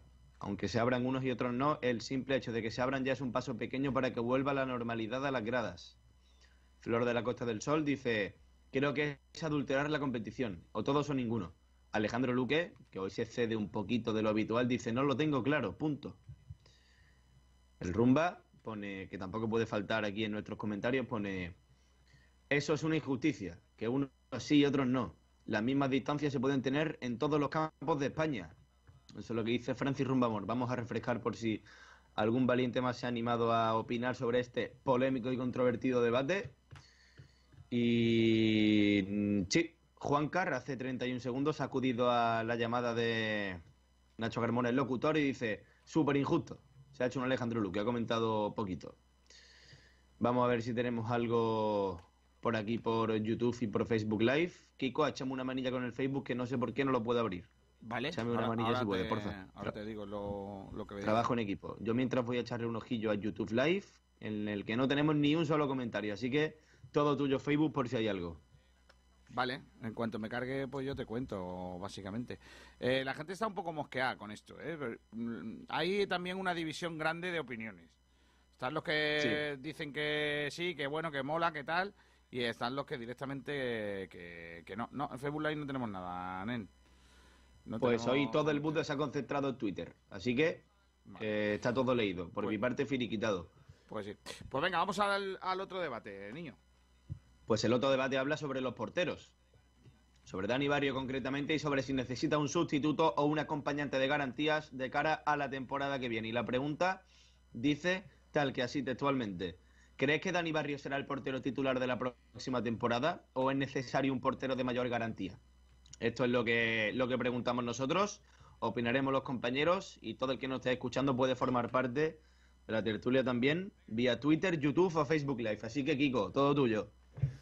Venga, ¿quién empieza? ¿Hay que buscar otro portero de garantías o con un suplente ya nos vale? Venga, yo, yo voy a empezar. A ver, eh, yo como, como portero ya retirado, aunque siempre uno es portero, yo la verdad que veo mm, que Dani Barrio le ha ido este año muy bien, es decir, tanto en competitividad y tal, por el tema de tener un portero también de garantía, es decir, tanto uno como otro han alternado a la portería. A, tanto a uno como a otro le han beneficiado. ¿Por qué? Porque el rendimiento se ha visto claro de que la temporada en alguno que otro pues quizá pueda tener el portero Juan Soriano un poquito de ventaja por el tema de que Almeón ha sido quizás más le ha dado un poquito más de seguridad quizás al equipo en ciertos tramos de, de temporada, ¿no? Pero al fin y al cabo los dos han tenido un ritmo muy parecido, ¿vale? Entonces yo creo que la competencia en la portería es muy importante. ¿Por qué? Pues porque hace bueno al, al, del- al otro. Entonces, tanto uno como otro recípro- recíprocamente, el Málaga necesitaría otro portero, siempre y cuando Juan Soriano no seguiría, que es lo más normal, eh, buscaría un portero también de garantía, para que tanto uno como otro no alternen a la portería, sino que uno u otro se gane la portería. Eh, este año ha sido un poco distinto o peculiar, pero la competencia siempre es muy buena y siempre hay que tener dos buenos porteros. Que bueno, Ramón Almendrá puede decir, pues mira, pues mejor un portero del filial. Almendrá va a decir lo contrario que tú, porque Almendrá está pensando en que traerse un portero de garantía vale dinero, Nacho. Eh, a ver, mm, pues prácticamente hacemos lo mismo. Tenemos uno que está, que es nuestro, que es Dani Barrio, pues cogemos otro cedido. Aunque No, los cedidos a tomar, lo siento, pero Ya lo sé, pollitos lo no. sé. Es que escúchame, Nacho, vamos a ver, ¿para qué, ¿para qué tenemos una cantera? Y en la cantera tenemos ahora mismo un chico que está en el Ibiza, ¿vale? Que, que, que se llama Kelian, que es nuestro. me está llevando a la razón. Tú, No, no te estoy dando la razón, justo te estoy diciendo lo contrario, te estoy diciendo que el Málaga tiene que tener un portero como Dani Barrio, que por cierto, peina canas, ¿vale? Me refiero, no es necesario, 34. no necesita, claro, pero me, que me refiero a que no necesita una competitividad para, para ser mejor. Eso, con un crío de 19 años, te lo compro, pero con un señor que está estudiando una carrera tan complicada encima como, como ADE, eh, era ADE, ¿no? O sea, Administración y Dirección Es- de Empresas. Es un grado superior de Administración y Finanzas. Vale, pues un grado superior de un grado 3 de, de, de de está, está estudiando, no solo, no se está quedando solo única y exclusivamente en pegarle patas a, un, a una lata o a, un, o a un cuero, sino que además de eso se está formando. A mí me parece que es un tío hecho y derecho. Yo no creo, perdóname, eh, es que no soy nada paternalista, perdóname si no, no os compro lo de lo de no la competencia para que los chavales se motiven. No es, esto no es un chaval esto es un tío hecho y derecho. O sea esto es un, un señor del que nosotros tenemos la gran suerte que esté defendiendo nuestros colores y que por mí tendría que jugar absolutamente todos los partidos. Ahora bien que la competencia es buena, por supuesto, pero deme- démosle la oportunidad a los chavales, que para eso los estamos formando. Pero aquí hay ¿Cuántos porteros variables. Aquí hay variables y factores que no hemos tenido en cuenta y son las sanciones, las lesiones, que pueden pasar muchas cosas. Entonces, tener un portero de garantías y esto es una variable independiente a que sea canterano o sea profesional, o venga de la cantera o venga de un equipo externo, venga gratis, venga cedido, venga lo que Pero, sea. es Nacho, una es que variable. decir de garantía, decir de garantías qué es, porque a Un- día un de hoy Un portero de garantías hoy, es un portero que rinda y que su trabajo lo haga bien. Eso es un portero de Soriano garantías. tiene más goles encajados que Dani Barrio. Ya, pero bueno, luego ha parado bastantes jugadas y Hombre, no es que, si no para, es que si no para no sería un Sí, portero. bueno, yo me sé- sería yo de algún portero, Miguel, que no para. Déjame, Yo me sé de déjame, algún sé que, os vaya... Compañero, compañero, Un- yo un creo momento, que... Tony, un momento. Déjame, déjame terminar. Eh, yo creo que Dani Barrio tiene que seguir, por supuesto, pero tiene que tener a su lado un compañero que le tenga siempre enchufado, que diga, pues este es bueno y me puede quitar a mí el puesto y, Y que que le dé garantías. Y eso lo puede dar un compañero de suyo, del filial, o un portero nuevo que se Vale, fiche. vale, pero, escúchame, Nacho, Mira, no te estás el- mojando. Miguel, Miguel, déjame hablar, por favor, que todavía no he hablado. Yo, yo soy totalmente mm, claro en un aspecto. Tiene que tener, eh, como en todas las posiciones, tiene que haber dos jugadores por puesto. En portería, aún más, porque la portería es para mí, se habla de delantero que es vital, ¿no? Pues para mí la posición más vital de una, de una plantilla es la portería. Si tú tienes dos porteros de garantía, tienes mucho salvado. Fíjate, ¿Qué es- antes, qué es hace, un portero escucha, de garantía? ¿Pero qué escúchame, es? Dime, dos dime qué es un profesionales, portero de dos- garantía. dos profesionales de un nivel medio alto, que es el, el caso del Málaga. Dani Barrio, nadie en Málaga podrá decir que no ha rendido esta temporada. Y Juan es el mejor. Soriano, claro, Juan, Soriano. Juan Soriano no Juan era Soriano, nadie pero de déjame terminar, déjame terminar, por favor. Es que, escu- Juan o sea, estáis Soriano, sin embargo, pero si no saben lo que verá, Juan Soriano ha ido de menos a más, ¿vale? Empezó regular y ha terminado bien. ¿Eso por qué? Por la competitividad de tener a otro jugador profesional ahí en su posición. Tú vete tres temporadas atrás con Munir, acuérdate, Munir. ¿Quién era el suplente? Un tal Kellyan, que cuando salía, que se tenía que ir Munir con la selección africana, con la, con la Copa de África y los preparatorios con Marruecos, ¿qué pasaba? Que en Málaga sufría y todos los partidos perdió. Gracias a los errores de Kellyan como de Gonzalo. Es decir, no, no que se no- puede ser aquí- más ventajista, Antonio. no, no, no, eso entonces lo la dije culpa, yo. escúchame, la culpa de que el Málaga pierda es de Kelian. No, la culpa es de no tener dos jugadores profesionales como portería. Pero vamos a Pues, ver, es que eso de no ojo, tener jugadores que ahora sí profesionales, lo tenemos, cuando viene ahora sí lo Soriano, tenemos, porque el, porque el año Antonio, pasado tampoco lo cuando teníamos. viene Soriano no lo conoce ni su madre. Y aquí Bueno, viene no, que no porque no, escúchame, déjame terminar ahora. Aquí viene, aquí viene porque es canterano del Sevilla y a nosotros nos gusta mucho eso de un portero grande de un equipo grande. Juan Soriano no era nadie, nadie cuando llega aquí. Y, Tampoco eh, tenemos dinero para fichar a un jugador. Pero entonces, chico, para eso tiene una cantera. Si es que si no, que no puede hacer no. su grande a la Juan cantera de Soriano- demás. No, Juan Soriano lo veo yo mejor jugó, mejor portero que Kellyan. A Kellyan, Kellyan no iba a jugar, de segundo no iba a jugar. ¿Y Ni qué hace tampoco Kellyan en la- ¿y qué hace en en el Málaga entonces? Y. Gonzalo y Stringhol. ¿Cuántos porteros tiene el Gonzalo, Málaga? Gonzalo está bien que juegue en el malagueño, se haga jugador el malagueño. Pero que se haga jugador, ¿para qué? Si la gente como tú para jugar, le va a dar la oportunidad. Tú lo vas a subir, pero nene, tú lo vas a subir al primer equipo a Por Gonzalo. como supuesto, mañana. Escúchame, escúchame. Hay dos tipos de Eres- jugadores. Los buenos y los malos. Pero sería como tercer portero, no como segundo. Tercer portero nada. hay dos tipos de jugadores, los buenos y los malos. Miguel, Miguel, te dice que no va a jugar. Gonzalo no va a jugar, siempre jugaría Dani Barrio.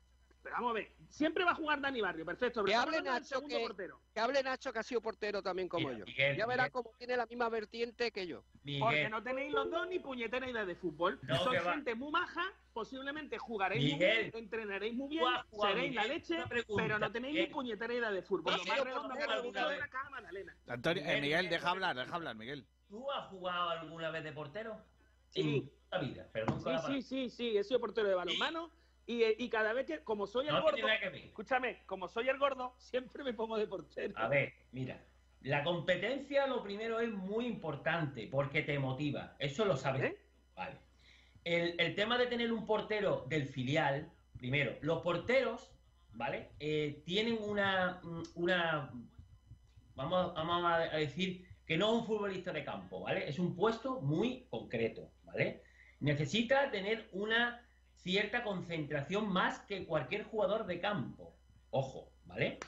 Por lo tanto, sí, psicológicamente tiene que estar preparado. La madurez de un portero no es con 17 años, quitando casillas, que eso es un Nacho. Nacho, lo que me estás diciendo es que los extremos tienen que ser rápidos, igual que los porteros tienen que ser gente concentrada. ya no. está. No, no, Cada jugador No, el necesita- portero no Nacho, es rapidez ni Nacho. El portero no es todo Nacho. Nacho, escúchame, que el portero necesita ser concentrado, te lo compro, de la misma manera que el extremo necesita ser rápido. No me cuente que el portero es un atleta distinto, porque también el extremo es un atleta distinto, y el delantero es un atleta distinto, Lo- y lo- el defensa es un, de- un atleta distinto. Lo que Escúchame, soporta un portero, lo que soporta un portero en un partido es Mucha presión, mucha es una presión tan grande como llevar un, un coche de, de Fórmula 1. te lo igual, igual que la que soporta un central. Totalmente. La un Tú central. no te el, mira, el portero tiene que, el portero tiene que hacer de entrenador. Pero El chicos, os portero tiene que hacer con entrenador. perros de Úbeda. La pregunta no era esa. La pregunta es, una vez que tú tienes a Dani Barrio, No. una vez que tú tienes a Dani Barrio, que es tu jugador y tal, y lo vas a tener y que está asegurado, ¿vale? Si te gastarías la pasta en otro tipo de por- o sea, en otro portero más. Entonces, yo, mi, mi historia es, no me la gasto porque tengo Kellyan, eh, Gonzalo, Stringhall, tengo porteros más que de sobra y el que va a jugar es Dani Barrio. Para mí el que debería de jugar es Dani Barrio. Tiene razón Nacho cuando ha dicho Carmona, cuando ha dicho eh, hay variables que tenemos que tener en cuenta porque un jugador no puede jugar todos los partidos. Hay lesiones, hay miles de cosas. Y también lo ha, lo ha dicho Antonio. Acordaros cuando Munir se va, ta, ta, ta, Kellyan no da la talla. Me parece perfecto, todo eso me parece perfecto. Ahora bien, ahora bien, el Málaga tiene una cantera y esa cantera sirve para dotar de jugadores al primer equipo. No están para jugar en el malagueño. O sea, el fin de la cantera no es jugar en el malagueño, es detectar jugadores que puedan ser útiles para el primer equipo y subirlos. Pero ahora mismo no hay ninguno en el Málaga, de portero. Pues entonces todo fuera. ¿Qué hacen ahí? No hay ¿Qué edad nivel, tiene Miguel, que no hay ir? nivel. ahora no mismo hay nivel. no hay ninguno. Por eso no se puede poner un segundo nivel, portero en Eso lo decís eso vosotros. lo decís, vos- eso lo decís vosotros. No, no, no, vamos a ver. Para mí, portero- cuando empieza la temporada, eh, el Soriano no era nadie y no tenía nivel. Hombre, Soriano venía de jugar en primera división con el Leganés. Eso de nadie, a ver. Para mí no era nadie. Para, a lo mejor Soriano para vosotros sí. No lo compare con Kellyan ni con Gonzalo, por favor. No lo comparo Pero yo con sí estoy de acuerdo. Kellyan es mío. El Estoy de acuerdo en una cosa que ha dicho Miguel, y es que eh, el filial de un equipo tiene que estar para dotar al primer equipo de jugadores en caso de necesidad o en caso de que los jugadores estén preparados. Si esos jugadores del filial no, no valen, a la calle. En eso estoy Esa de acuerdo con Miguel. pregunta. Eso es lo que Esa- digo. Puesto. Nacho, ¿Están preparados? Yo creo que no. Para ser un segundo, un suplente de garantía, no están preparados. Vuelvo No, Y de, hecho, y de hecho, Nacho y compañero, os digo más. No sé en qué medio, compañero, no sé, era escrito, eso sí. eh, dio una pista al director deportivo Manolo Gaspar y dijo que iba a fichar a un jugador eh, de garantía, es decir, un jugador profesional. Seguro. Lo veo bien. ¿Qué- Para, Lo veo bien. para luchar con Pero Dani ¿qué Barrio. es un jugador profesional? Es que un jugador profesional es cualquier jugador. Vale, Juan de, Juan de es un jugador profesional. Sí. Sí. O viene de la cantera y se le ha hecho ficha. Ya, pero su ficha pone que es profesional. Pues ahí es donde estoy. Cualquier jugador de la cantera se le puede hacer ficha. Ramón Sí. Enríquez es un jugador profesional. Bueno, pues vamos a hablar con propiedad entonces. Pero un jugador que venga nivel, de otro equipo y que tenga ya una edad que no se le considere canterano. Venga, vamos a decirlo así, con propiedad. Venga, lo veo. Pero aparte, eh, un jugador de garantías, que Miguel pedía una definición porque dice que no nos estamos mojando, es tan simple como un futbolista que cuando esté en el campo haga bien su trabajo y que te cumpla. Y que te cumpla significa que su trabajo sea, eh, si lo calificamos numéricamente del 0 al 10, de un 7 o de más. Para mí es un jugador de garantías. Te lo compro. Y Bueno, ahora ya- dime que no hay ningún jugador de garantía en la cantera. Y si no hay ninguno, ¿vale? Eh, Que hay, cada uno tiene su opinión. Si no hay ninguno, por favor, los jugadores que no lleguen a un 7 en esa escala de Nacho, a la calle. Tenemos ¿Qué hacemos un- con ellos? Tenemos O sea, un... ¿Qué hacemos? Si no tienen 16 o 17 o 18, ¿qué hacemos? Miguel, déjame, eh, déjame, eh. yo no he hablado, déjame que dé mi opinión. Eh, yo coincido con Nacho, con Antonio, eh, en una cosa.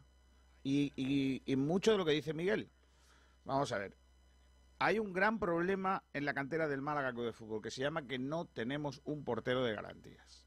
En la cantera que yo conozca, hasta, la- hasta la, en los que hay en el filial, que son los que yo conozco, no conozco los del juvenil, no los conozco, yo conozco los del filial. Y de los del filial, el que más me gusta es Danny Stringhorn. Es el que más me gusta. Sin, sin tenerle eh, mucha fe, pero me parece el mejor. Cuando había los porteros últimos que han salido del Málaga, Samu Casado y todos estos, han sido porterillos. Porque se decidió apostar por unos porteros que luego no han dado la talla. Para mí el mejor de todos esos de la cantera era Javi Cuenca, que eh, el Málaga no contó con él. Se tuvo que marchar y, ha tenido desgraciadamente una lesión en la rodilla de la que se ha, recibido el alta esta misma semana y desde aquí le mando un abrazo. Eh, el Málaga no tiene porteros de garantía en la cantera. No los tiene. ¿Que debería de, de tenerlos? Sí. ¿Por qué hay jugadores como Quintana, que, eh, eh, Kevin, eh, Hoyos, todos estos, que pueden subir al primer equipo y porteros no? Pues desconozco por qué se han hecho tan mal las cosas en la portería. Los desconozco. A lo mejor era porque el secretario técnico del club era portero. Y no tenía ni puñetera idea de qué portero eran los buenos o los malos. No lo sé. Lo desconozco. De hecho, abandonó la. Si no recuerdo mal, abandonó de ser eh, entrenador de porteros o geador de porteros para ser el secretario técnico. Sí, bueno, pues eso, así no ha ido con los porteros en la, garantera- en la cantera. Entonces, eh, dicho esto, eh, hasta ahí bien, que tenemos que trabajar eso para que no, no tengamos porteros de, de tan baja calidad. Porque Kellyan, por supuesto, hay que desvincularlo porque es un jugador que no tiene garantías, que no, no tiene... Es un jugador que a mí no me gusta, no me ha gustado nunca. De hecho, hasta está en el No Ibiza. tiene pose, Kiko, no tiene pose de portero. Bueno, pa- parece de todo menos, efectivamente. Eh, parece más un modelo que un portero. Y luego lo otro, eh, está en el Ibiza y no juega tampoco, con lo cual, si no ha jugado nunca en ningún sitio, pues tampoco va a po- poder jugar ahora en el Málaga. Que nos hemos equi- equivocado y, y el Cantera lo ha hecho muy mal con los porteros. Eh, igual que en otras cosas lo han acertado, con los porteros no han tenido ojos. Teníamos uno, Kiko, y lo vendimos. Que es Aarón, el que está en el Granada, ya lo he vuelto Bueno. Aarón también era bueno y... y- Ese no se dio oportunidad y ese era bueno. y- ¿El que se llevó el Madrid? Y No, también Álvaro, Álvaro, Álvaro, Álvaro, Álvaro. que está en, el- en la cantera del Celta, que fue internacional, pero yo apunto un nombre. Como bien dice Kiko, y hemos dicho nosotros, no hay un, un portero en la cantera, ni en filial, y apuntaría ni casi en el división de honor juvenil. Pero sí apunto uno que sí va a dar a tallas, ojalá no lo quite en categoría juvenil.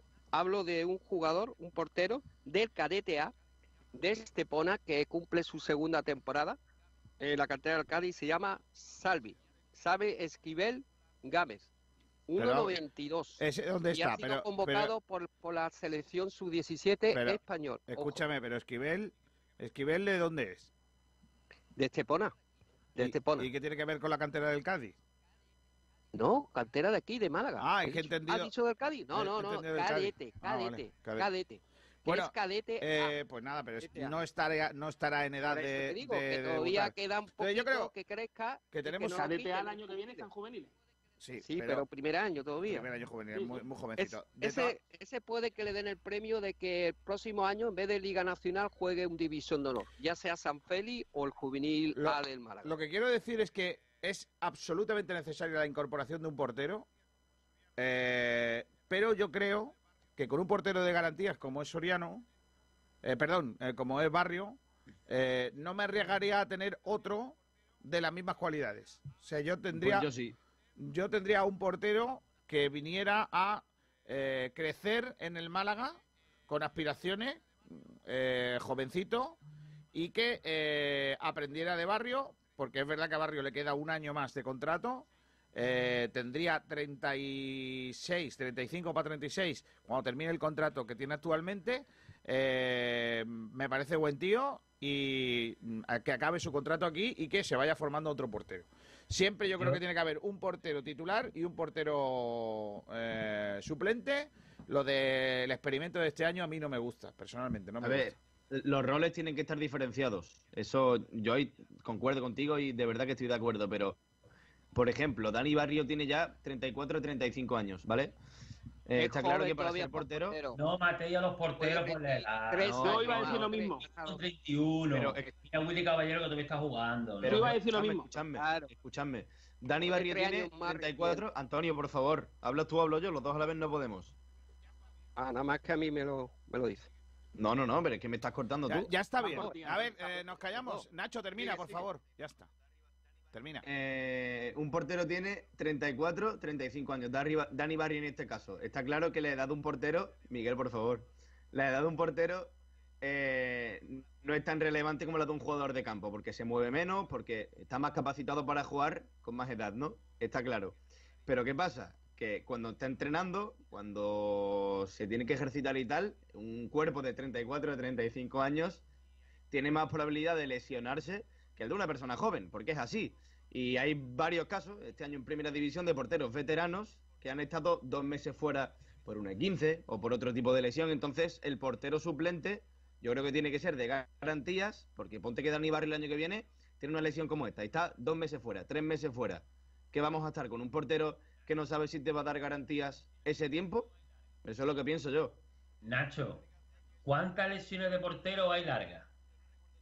Eh, largas de que se te rompa el cruzado, yo no recuerdo ninguna, pero Claudio Bravo, sin ir más lejos, este año en Primera División se ha perdido entre pitos y flautas tres meses de competición. Jugaba Víctor uno, Valdés. se lesionaba Un para cuatro. Víctor Valdés hace unos pocos años. Sí, Víctor Valdés no había caído, sí. Pero hay lesiones, al final son personas y entrenan y, tienen ese riesgo también. No hay estoy que de acuerdo en que los contemplarlo. porteros Sí, pero son lesiones muy leves, son lesiones muy leves. A menos que te diga un tirón en el, en el aductor, un tironcito de, de quizás de, del isquiotibial, etc, etc. Pero normalmente un portero no tiene lesiones como un jugador de campo. Primero porque no corre. Y de me- claro, Entonces el de portero rodilla y de menisco, todo eso no. Vale, es un me gusta el titular. Caer, El titular al sería suelo, tiene el Nacho, estilo. ex portero. Dos puntos. Los porteros no corren. No, no, no. Mira, Lo corremos, has lo dicho justo. tú. corremos lo justo, Miguel. de- correcto. Claro, claro. Nacho, Nacho, abro comillas. O sea, dos puntos, abro comillas. Los porteros verdad. corremos lo justo. ¿Qué va? Cor- claro, ¿Corremos por banda? No. Corremos nada más cuando tenemos que salir fuera del área. Punto. Ya está. A ver, a ver, Hacemos, lo compro, pa- lo pa compro. hacer de libero, ya está. Mira, yo añado. que un- yo no me gasto un añado un dinero. equi- Dale, dale, Miguel, Antonio. compañero, un, un jugador, un portero para la próxima temporada. Y es malagueño, es de Antequera. Coque Vegas. Para mí sería un portero ideal. Que no me gasto un euro, que hagáis una colecta, que no me gasto un euro en portero, que necesito un lateral derecho. Necesito convencer, a- convencer a Matos de que se quede en propiedad, si quiere. Porque además me parece un jugador muy interesante. Mira que está tocado por lesiones, ¿eh? pero me parece un jugador muy interesante. A ver, Sí, a mí necesito también, traerme, A mí- si no necesito, si Matos no se queda, necesito dos laterales izquierdos, dos laterales izquierdos, porque necesito dos jugadores por puesto, ¿vale? Y necesito un delantero centro de garantías. Tú lo has dicho, resto- dos jugadores por puesto. O sea, necesitamos también a dos porteros. Sí, bueno, pero, pero no me preocupa, porque como tengo uno que es bueno, me refiero que tengo uno que es bueno, ¿puede ocurrir que tal? Sí, puede ocurrir, pero no me preocupa. Lo que más me preocupa es que tengo cero laterales izquierdos, tengo cero delanteros, delanteros tengo cero, y laterales izquierdos tengo cero. Y laterales derechos, pues ya ves los que tenemos. Miguel, Miguel es muy bueno tener en un nuevo equipo, siendo un conjunto, como ya hablamos, un deporte de conjunto, tener un, un rival, entre comillas hablado. Vale, pero, pero pueda- Nacho, hay prioridades. dormir. El lateral no supone que Alexander lo tenemos por activo y por pasivo y es un Nacho. No tenemos un 11, escúchame, No tenemos un tenemos 11 Pero espérate, tengo que te interrumpa. Si no tenemos detrás un jugador que le haga un poco, no un poco, Que sino te- que, te haga entiendo, pero que lo que tú sea, estás no me puedo hablando- dormir. pero escúchame, si yo te entiendo, pero lo que tú estás diciendo es una fase 3 de la, de la, de la programación. Lo que tenemos que ir a la fase 1. La fase 1 es un 11. ¿Tenemos 11 jugadores de campo? No. ¿Tenemos delantero? No. ¿Tenemos lateral izquierdo? No. ¿Tenemos jugadores que puedan jugar de extremo izquierda o en banda izquierda? Sí. ¿Y en la derecha? También. ¿Tenemos medio centro? Unos me gustan más y otros me gustan menos, pero tenemos. ¿Tenemos delantero? No. ¿Tenemos lateral izquierdo? No. Que yo, vamos a tener un delantero y un lateral izquierdo y si tú quieres, empieza a duplicar los puestos por el portero. Me parecerá fantástico. Pero mi problema es que con el dinero que vamos a tener, que no sabemos cuánto es, pero no va a ser mucho, el delantero vale mucho dinero. El gol. Es que vale más. El gol vale mucho dinero. Entonces, yo necesito no pasarme el año con un calle Quintana de la vida. Necesito pasarme el año con el jugador que sea y detrás mmm, me da igual a quién le ponga. ¿Sabes lo que te digo? No me importa. Cualquier delantero del filial o eh, Chepovic, o lo que, lo que tú quieras. Ya, ya, no me importa. Y a partir de ahí, que ya tenéis dinero, gastáis el dinero en un segundo portero, en un segundo, lo que os dé la gana. Pero chicos, por favor, la casa por los cimientos. Y los cimientos son que hay dos puestos que el Málaga tiene sin cubrir y necesita cubrirlos. Claro.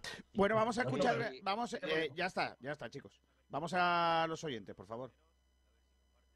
Pues vamos a los oyentes a ver qué nos han dicho sobre el tema porteros, a ver si comparten la opinión de uno o de otro. Vamos a empezar por Ignacio Pérez, que dice, para mí ha demostrado ser un gran portero, pero la dirección deportiva quiere dar un salto de calidad en esta posición y apunta hacia los mejores. Tomé una Daloander cantero, pueden pelear el puesto al asturiano, y a mí todo lo que sea dar un salto de calidad, lo apoyo. Vito dice, ¿no ha mostrado garantías cuando ha jugado o qué? Ni que fuese Munir. Si uno llega igual de bueno que cobre como mucho lo suyo, bienvenido. Lo he entonado mal, perdón. Si uno llega igual de bueno y que cobre como mucho lo suyo, bienvenido. Ahora mucho mejor. JC que, que lo flipas dice, creo que debería ser titular, pero hay que traer a algún portero para que sea suplente. Porque aunque tengamos de las mejores canteras de España, en la portería es donde flaqueamos más. Lato MCF dice, titular no lo sé, pero tiene que venir uno que le pelee el puesto y ya se verá quién tiene más garantía en la portería. El Rumba dice Dani Barrio, más otro igual o mejor que él, siempre la portería debe estar cubierta con dos buenos porteros. Incluso me quedaba hasta Soriano. Ah, lástima que se ha cedido. Y Alejandro Luque dice, sí, escuetito. Vamos a recargar a ver si hay comentarios nuevos. Eh, efectivamente, Iván Anaya dice, claro que es necesaria, no solo para aumentar la competitividad entre ambos. Y si se lesiona, por no hablar de que el COVID, por desgracia, seguirá ahí. Y esto es lo que tenemos por ahora en Twitter, en YouTube Live, tenemos un comentario que nos han sancionado porque dice, Miguel tiene razón, primero cubrir puestos, pero por una palabra entre medio que en antena pues no podemos comentar. En Facebook mira a ver si tenemos algo. García, por favor. Sí, lo miro, lo miro. Eh... Mientras que lo mira, un apunte solo. Sí. Si yo me pudiera quedar a Soriano en, en propiedad, me lo quedaba. Pues yo no. ¿No te gusta, Nacho? Ya no me gusta, no. Yo creo que Soriano es un portero que tiene mucho por crecer. Yo también. Y vale. tiene es muy jovencito y tiene tal y además se ha adaptado bien y yo qué sé. Yo creo que yo me lo quedaba, pero solo en propiedad ya sabiendo hacerle favorcito al Sevilla. Pues yo, pues yo prefiero, vuelvo a apostar por Coque Vega. Porque Vega de Antequerano, que pertenece al, al Levante. Yo creo que ese jugador sería idóneo. Malagueño, y mejor portero que lo que se trata, que Juan Soriano en este caso. Juan Soriano tiene muy buena planta, pero tiene muchas carencias. Es joven, sí, muy bien. Claro. Tiene muchas carencias. Y esas carencias como, a ver, como cualquier otro portero, la salida es un cagao. Es un portero que no sale. Sí, queda sí se queda mucho bueno. bajo palo. Y eso ya no tiene, eso ya no tiene aprendizaje ninguno. Eso está claro. Bueno, pues nada, eh, los oyentes también han hablado y tal. ¿Alguna cosa antes de despedir a nuestros contertulios de hoy, Carmona? Pues sí, vamos a dar una noticia que antes nos ha facilitado nuestro compañero Sergio Ramírez.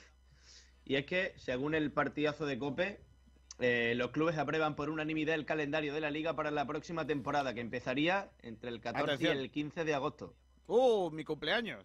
Sí, este calendario tiene que ser ratificado todavía por la Real Federación Española de Fútbol, pero ya sabemos que el año que viene, la temporada que viene, mejor dicho, La competición empezará en la fecha a la que estamos acostumbrados y a la que ha empezado en- toda la vida, por en lo lo menos que desde tenía- que yo tengo uso de razón. En en lo que tendría que ser la feria de Málaga. 14-15 más o menos es la feria Claro, de, yo es que de además Málaga. recuerdo que la primera jornada siempre me pillaban, eh, veía el primer tiempo si el partido era por la noche y luego me iba al Real. Siempre me ha pillado a mí así. Por lo que sea, tú no eres del centro, ¿no? Yo sí, también soy del centro, pero, pero menos. Pero el Real te gusta más, ¿no? Sí, yo al Real no fallo un día. Al centro voy, dejo de ir, eh, pero yo al Real no fallaba ni una noche. Odio eterno a la feria moderna. Y yo. Pero bueno. Pero es que el Eh, centro no es lo que era antes. Ya, ya. Bueno, vamos a eh, que, que os preparéis, que para el 14-15 de agosto empieza otra liga. Eh, Eh, por cierto, un abrazo a todos aquellos seguidores que me apoyan e insultan en redes sociales. Ahí me gusta. No, no, no, no, no te han insultado. Hab- Había una palabrota implícita. No, no, no, no, que insulten, si que sea a mí o a otro, no importa. No, no, sí, sí, pero- pero el que- castellano que es precioso y tiene palabras. O sea, creo que el castellano es el idioma más bonito para insultar. De hecho, han puesto en la RAE ya, esto como curiosidad, lo vi ayer, la palabra cipotudo ya es una palabra oficial a todos los efectos en la RAE. Fantástico. ¿Cipotudo? Pero, Sí. cipotudo, correcto. Tú imagínate, o sea, cómo estará de contento Pérez Reverte, no habrá dormido esta noche. pero cipotudo, ¿qué significación tiene? ¿Qué significado? Pues mira, lo estuve mirando ayer y cipotudo en Colombia significa una cosa grande. Por ejemplo, decir, me he comido un filete cipotudo. Pues te has comido un filete dices? enorme. No, no, no. que no, no, no, no. significa que sea carne de no Lo que viene Pues siendo no. el- el- el- lo que has buscado ahí de, de ejemplo no, no mola, ¿eh? No sé. Tenemos otros, otro, en la, en la mente tenemos otro, otro, otro significado. Sí, tenemos otro significado. sí. Sí, pero, Otro- escucha, es como otro carajo. vocablo, ¿no? Otro Claro, vocablo. Es como, es como carajo. Vete al carajo. La gente lo, lo toma mal y realmente lo único que te están diciendo es que subas arriba del palo mayor, a la zona donde se ponen los vigías, allí a mirar al carajo la vela. Según dice esto, se trata de un nuevo adjetivo acuñado recientemente en España para identificar la forma viril y rimbombante de hablar y escribir de algunas personas. Sí, la, la prosa cipotuda, ¿no? como dicen. Correcto, la prosa cipotuda. Correcto. Procede seguramente de la palabra cipote, que en el nombre, que es el nombre con el que se conoce vulgarmente al pene. No, vale, esa- eh, probablemente esa definición final nos la podíamos haber ahorrado. Eh, pues nada, ahora se puede decir, si escribes de una manera viril y rimbombante, puedes decir que tienes una escritura cipotuda. ¿Cómo se escribe de una manera viril? Pues... Cipotuda. No, no, que cómo, que cómo, cómo es, cómo, cómo, cómo se coge el boli. O sea, tú- vosotros imaginaros, me refiero, ¿cómo se coge el boli para cogerlo de una manera? Porque yo cojo el No, boli no, así, Miguel, ¿vale? Miguel, yo soy tú, zurdo. Miguel, Miguel, tú podrías eso no es escribir viril, Miguel. tú podrías Esto no es escribir viril, viril. pero viril que es cogerlo así No, o algo. vamos a ver. Tú podías escribir viril, pero rimbombante no, porque tú eres de los de ir al grano. Sí, yo sí, por lo que sea, sí, que me sea. gusta Sí, darle poca lo, vuelta. lo- lo que viene siendo escribir mucho y decir poco, ¿no? Hablar mucho y decir poco. Lo, lo- lo que se echan los exámenes toda Bueno, la vida, ¿no? eh, Eso vamos es a ver, eh. Hay gente que escribiría eh, como Quevedo y el, el que escribiría cipotudo sería Góngora, que escribía así como muy li- liándola todo y, Quevedo iba más al, al meollo de la cuestión. Al, al, a lo que era, O sea, al tomate. el cipotudo aquí era Góngora. Correcto. Y, el- y Vale. Quevedo Se- era el otro. sevillano, sevillano, por cierto. Yo, casi yo nada. durante mi ¿Cómo etapa suena? estudiantil ¿Cómo del instituto he sido muy cipotudo. ¿eh? Yo también, ¿Sí? el- el- Muy, muy cipotudo. yo era también muy cipotudo, porque, porque como no me sabía las cosas, le empezaba a dar vuelta y vuelta a rellenar. Y un párrafo más. Y un párrafo, otro. y otro, y otro. y Un otro. abrazo, un abrazo a todos aquellos que insultan y que lo hacen con arte y usando el castellano. Cipotudo. Eh, ah, te digo, es que es un idioma, es un idioma maravilloso. Claro que sí. Maravilloso. Hoy También hemos aprendido la palabra cipotudo. En fin, eh, adiós Antonio Roldán. Hasta luego, compañero. Adiós Miguel Almendral. Hasta luego, chicos. No seas cipotudo, ¿eh? Te lo digo. No, no, no, no, no. Y si lo soy, os lo cuento luego. Adiós Nacho Valle. Venga, vale, Hasta chicos, luego. hasta luego. Eh, vamos a ir, vamos a quedar nosotros con lo que viene siendo. Eh, ¿Tienes última hora del futsal tú o quién me lo cuenta? Eh, yo te la cuento, encantado, Kiko, de mil amores. Por favor. Pues mira, te voy a contar que Luma Antequera, tras el eh, positivo de COVID de- del jugador universitario, eh, que tuvo que obligar al aplazamiento del partido contra Inter Movistar en el pabellón Fernando Argüelles de este martes. El partido todavía está pendiente de fecha, pero ya se sabe cuál va a ser el regreso del equipo a los pabellones en competición oficial y será el martes 18 de mayo, día importante para nosotros que nos vamos a la vuelta, pues el Humantequera jugará en el pabellón Fernando Argüelles contra Spil Rivera Navarra. Ese será el retorno del equipo. Mira. Eh, también en el futsal más modesto vuelve la, la, competición, vuelven los partidos a las fases de descenso de la segunda división B. Recordemos, había finalizado la primera vuelta, parón de un fin de semana para que los equipos recarguen pilas y puedan volver a competir al 100%, pues este fin de semana, tras ese parón de una semana, vuelven a los pabellones y se dará rienda suelta a esa segunda vuelta de la competición liguera en segunda división B. El Malga Futsal eh, anuncia que Comercia seguirá siendo el patrocinador principal del equipo para la temporada que viene. Lucirá en la parte frontal de su camiseta. Y esto sería prácticamente todo del fútbol sala malagueño en la jornada de hoy. Pues te tengo una mala noticia para ti. Se me acaba de quedar pillado el ordenador y no puedo poner la, el resto de las últimas horas, el baloncesto y todo eso. Eh, a ver si lo puedo poner desde. Pues si quieres te los pongo yo, ¿eh? Si eres tan amable, por favor, que, que, ha petado el ordenador. Pues sí, claro, vamos a escuchar a Nahuel Brisek primero para que nos cuente el balonmano malagueño y luego escuchamos a Alberto que nos cuente cositas de básquet.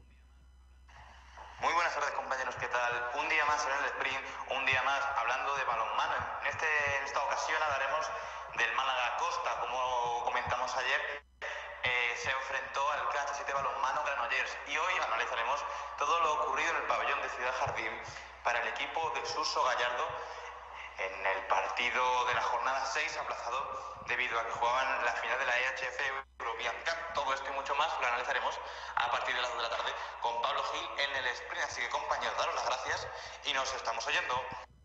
Pues muchísimas gracias Nahuel Brisek por esa última hora del balonmano balagueño. Y vámonos de balonmano a baloncesto porque Alberto Fernández nos cuenta lo de Unicaja de ayer. Hola Alberto. Muy buenas Kiko, aquí estamos otro día más Hola. ese pequeño adelanto para el sprint. Hoy hablaremos sobre la derrota de Unicaja de ayer por 85-92 ante Morabanca Andorra. Además, escucharemos a los protagonistas como Fotis Casicari y algunos jugadores y hablaremos del jugador Vinos y Eventos seleccionado de esta jornada eh, de Unicaja que todavía pueden ir a votar en nuestras redes sociales. Hasta ahora, Kiko. Pues, pues Alberto en el perímetro nos cuenta la última hora del baloncesto malagueño de Unicaja. Así que, es que, hay que esto cómo- todo por hoy, Kiko García. Yo no tengo nada más que decir. Hay que ver cómo está el Unicaja, ¿eh? madre mía. Yo ya lo he dicho al Está principio, horrible. es que me parece una cosa lamentable. ¿eh? Está fatal. No sé si cortarme las venas o dejarme la larga o qué, pero es que. No, déjatelas, déjatelas. Va a haber una concentración eh, el día que juega el Madrid aquí contra el Unicaja, en la que la gente se va, va a pedir respeto. Respeto, que diría el. Respeto. Respeto. ¿Por qué? Porque así no se puede. Así no se puede. Eh, la verdad es que ayer volvió a dar vergüenza eh, el equipo de Unicaja, eh, todo en general. La suerte que tiene Unicaja es que no va a haber público, porque si hubiese público le sacarían los colores todos los días, porque no es para menos. ¿eh? No es para menos. Eh, probablemente una de las cosas por las que está pasando el eh, Unicaja será, es por eso, porque no tienen público. Porque si, si tuvieran público, por lo que sea, igual sí que sí que las cosas serían de otra manera, ¿no? Pero en fin, que todo eso es bastante bastante mejorable, ¿no? Bastante mejorable la situación que tiene el eh, conjunto de, Unicaja. Bueno, eh, voy a terminar con algo de música, si no te parece mal. Eh, no sé con qué terminar, porque iba a terminar con una cosa, pero como tengo el ordenador aquí ahora mismo de aquella manera, pues no puedo ponerlo. Era distinto en 1932. Esto, esto que tú no estás escuchando, Nacho, eh, pero los oyentes sí, es lo que será la sintonía de la Vuelta Ciclista a España de este verano, que tiene protagonismo español, eh, perdón, malagueño. La canción la ha puesto el grupo La Moda, gru- grupo Burgales, que es de donde sale la vuelta. Eh, y se llama 1932. No me digas qué tiene que ver 1932 con la moda, pero bueno, yo sé que tú no la escuchas, Nacho, no hay ningún problema. Mm, Lo reconozco, porque es que sale en la misma pista con la que estás tú. Entonces por eso no, no lo escuchas. Así que vamos terminando. La musiquilla está mejor que la letra, la verdad. En fin, la vais a escuchar mucho este verano, ¿eh? La, la sintonía de la Vuelta Ciclista a España. Al principio no te gusta, pero después ya cuando lo escuches muchas veces te gustará. Me pasa con todas. Eh, Nacho Carmona, mañana más. Hasta mañana. Pero bueno, yo te digo adiós con la manita. Nos vemos. Nada, nada, te digo. Ahora me escuchas mejor, ¿verdad?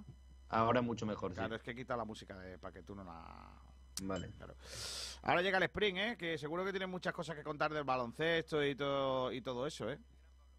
Pues sí, como siempre. Siempre programa interesantísimo el que dirige el gran Pablo Gil. Venga, pues nos vamos. Se quedan ahora con el resto de la programación. El saludo de Kiko García en nombre de todo el equipo de Sport Direct Radio. eh, desde aquí, desde eh, el Frecuencia Malaguista. Hasta mañana a todos. Adiós. Adiós. No hay ataque.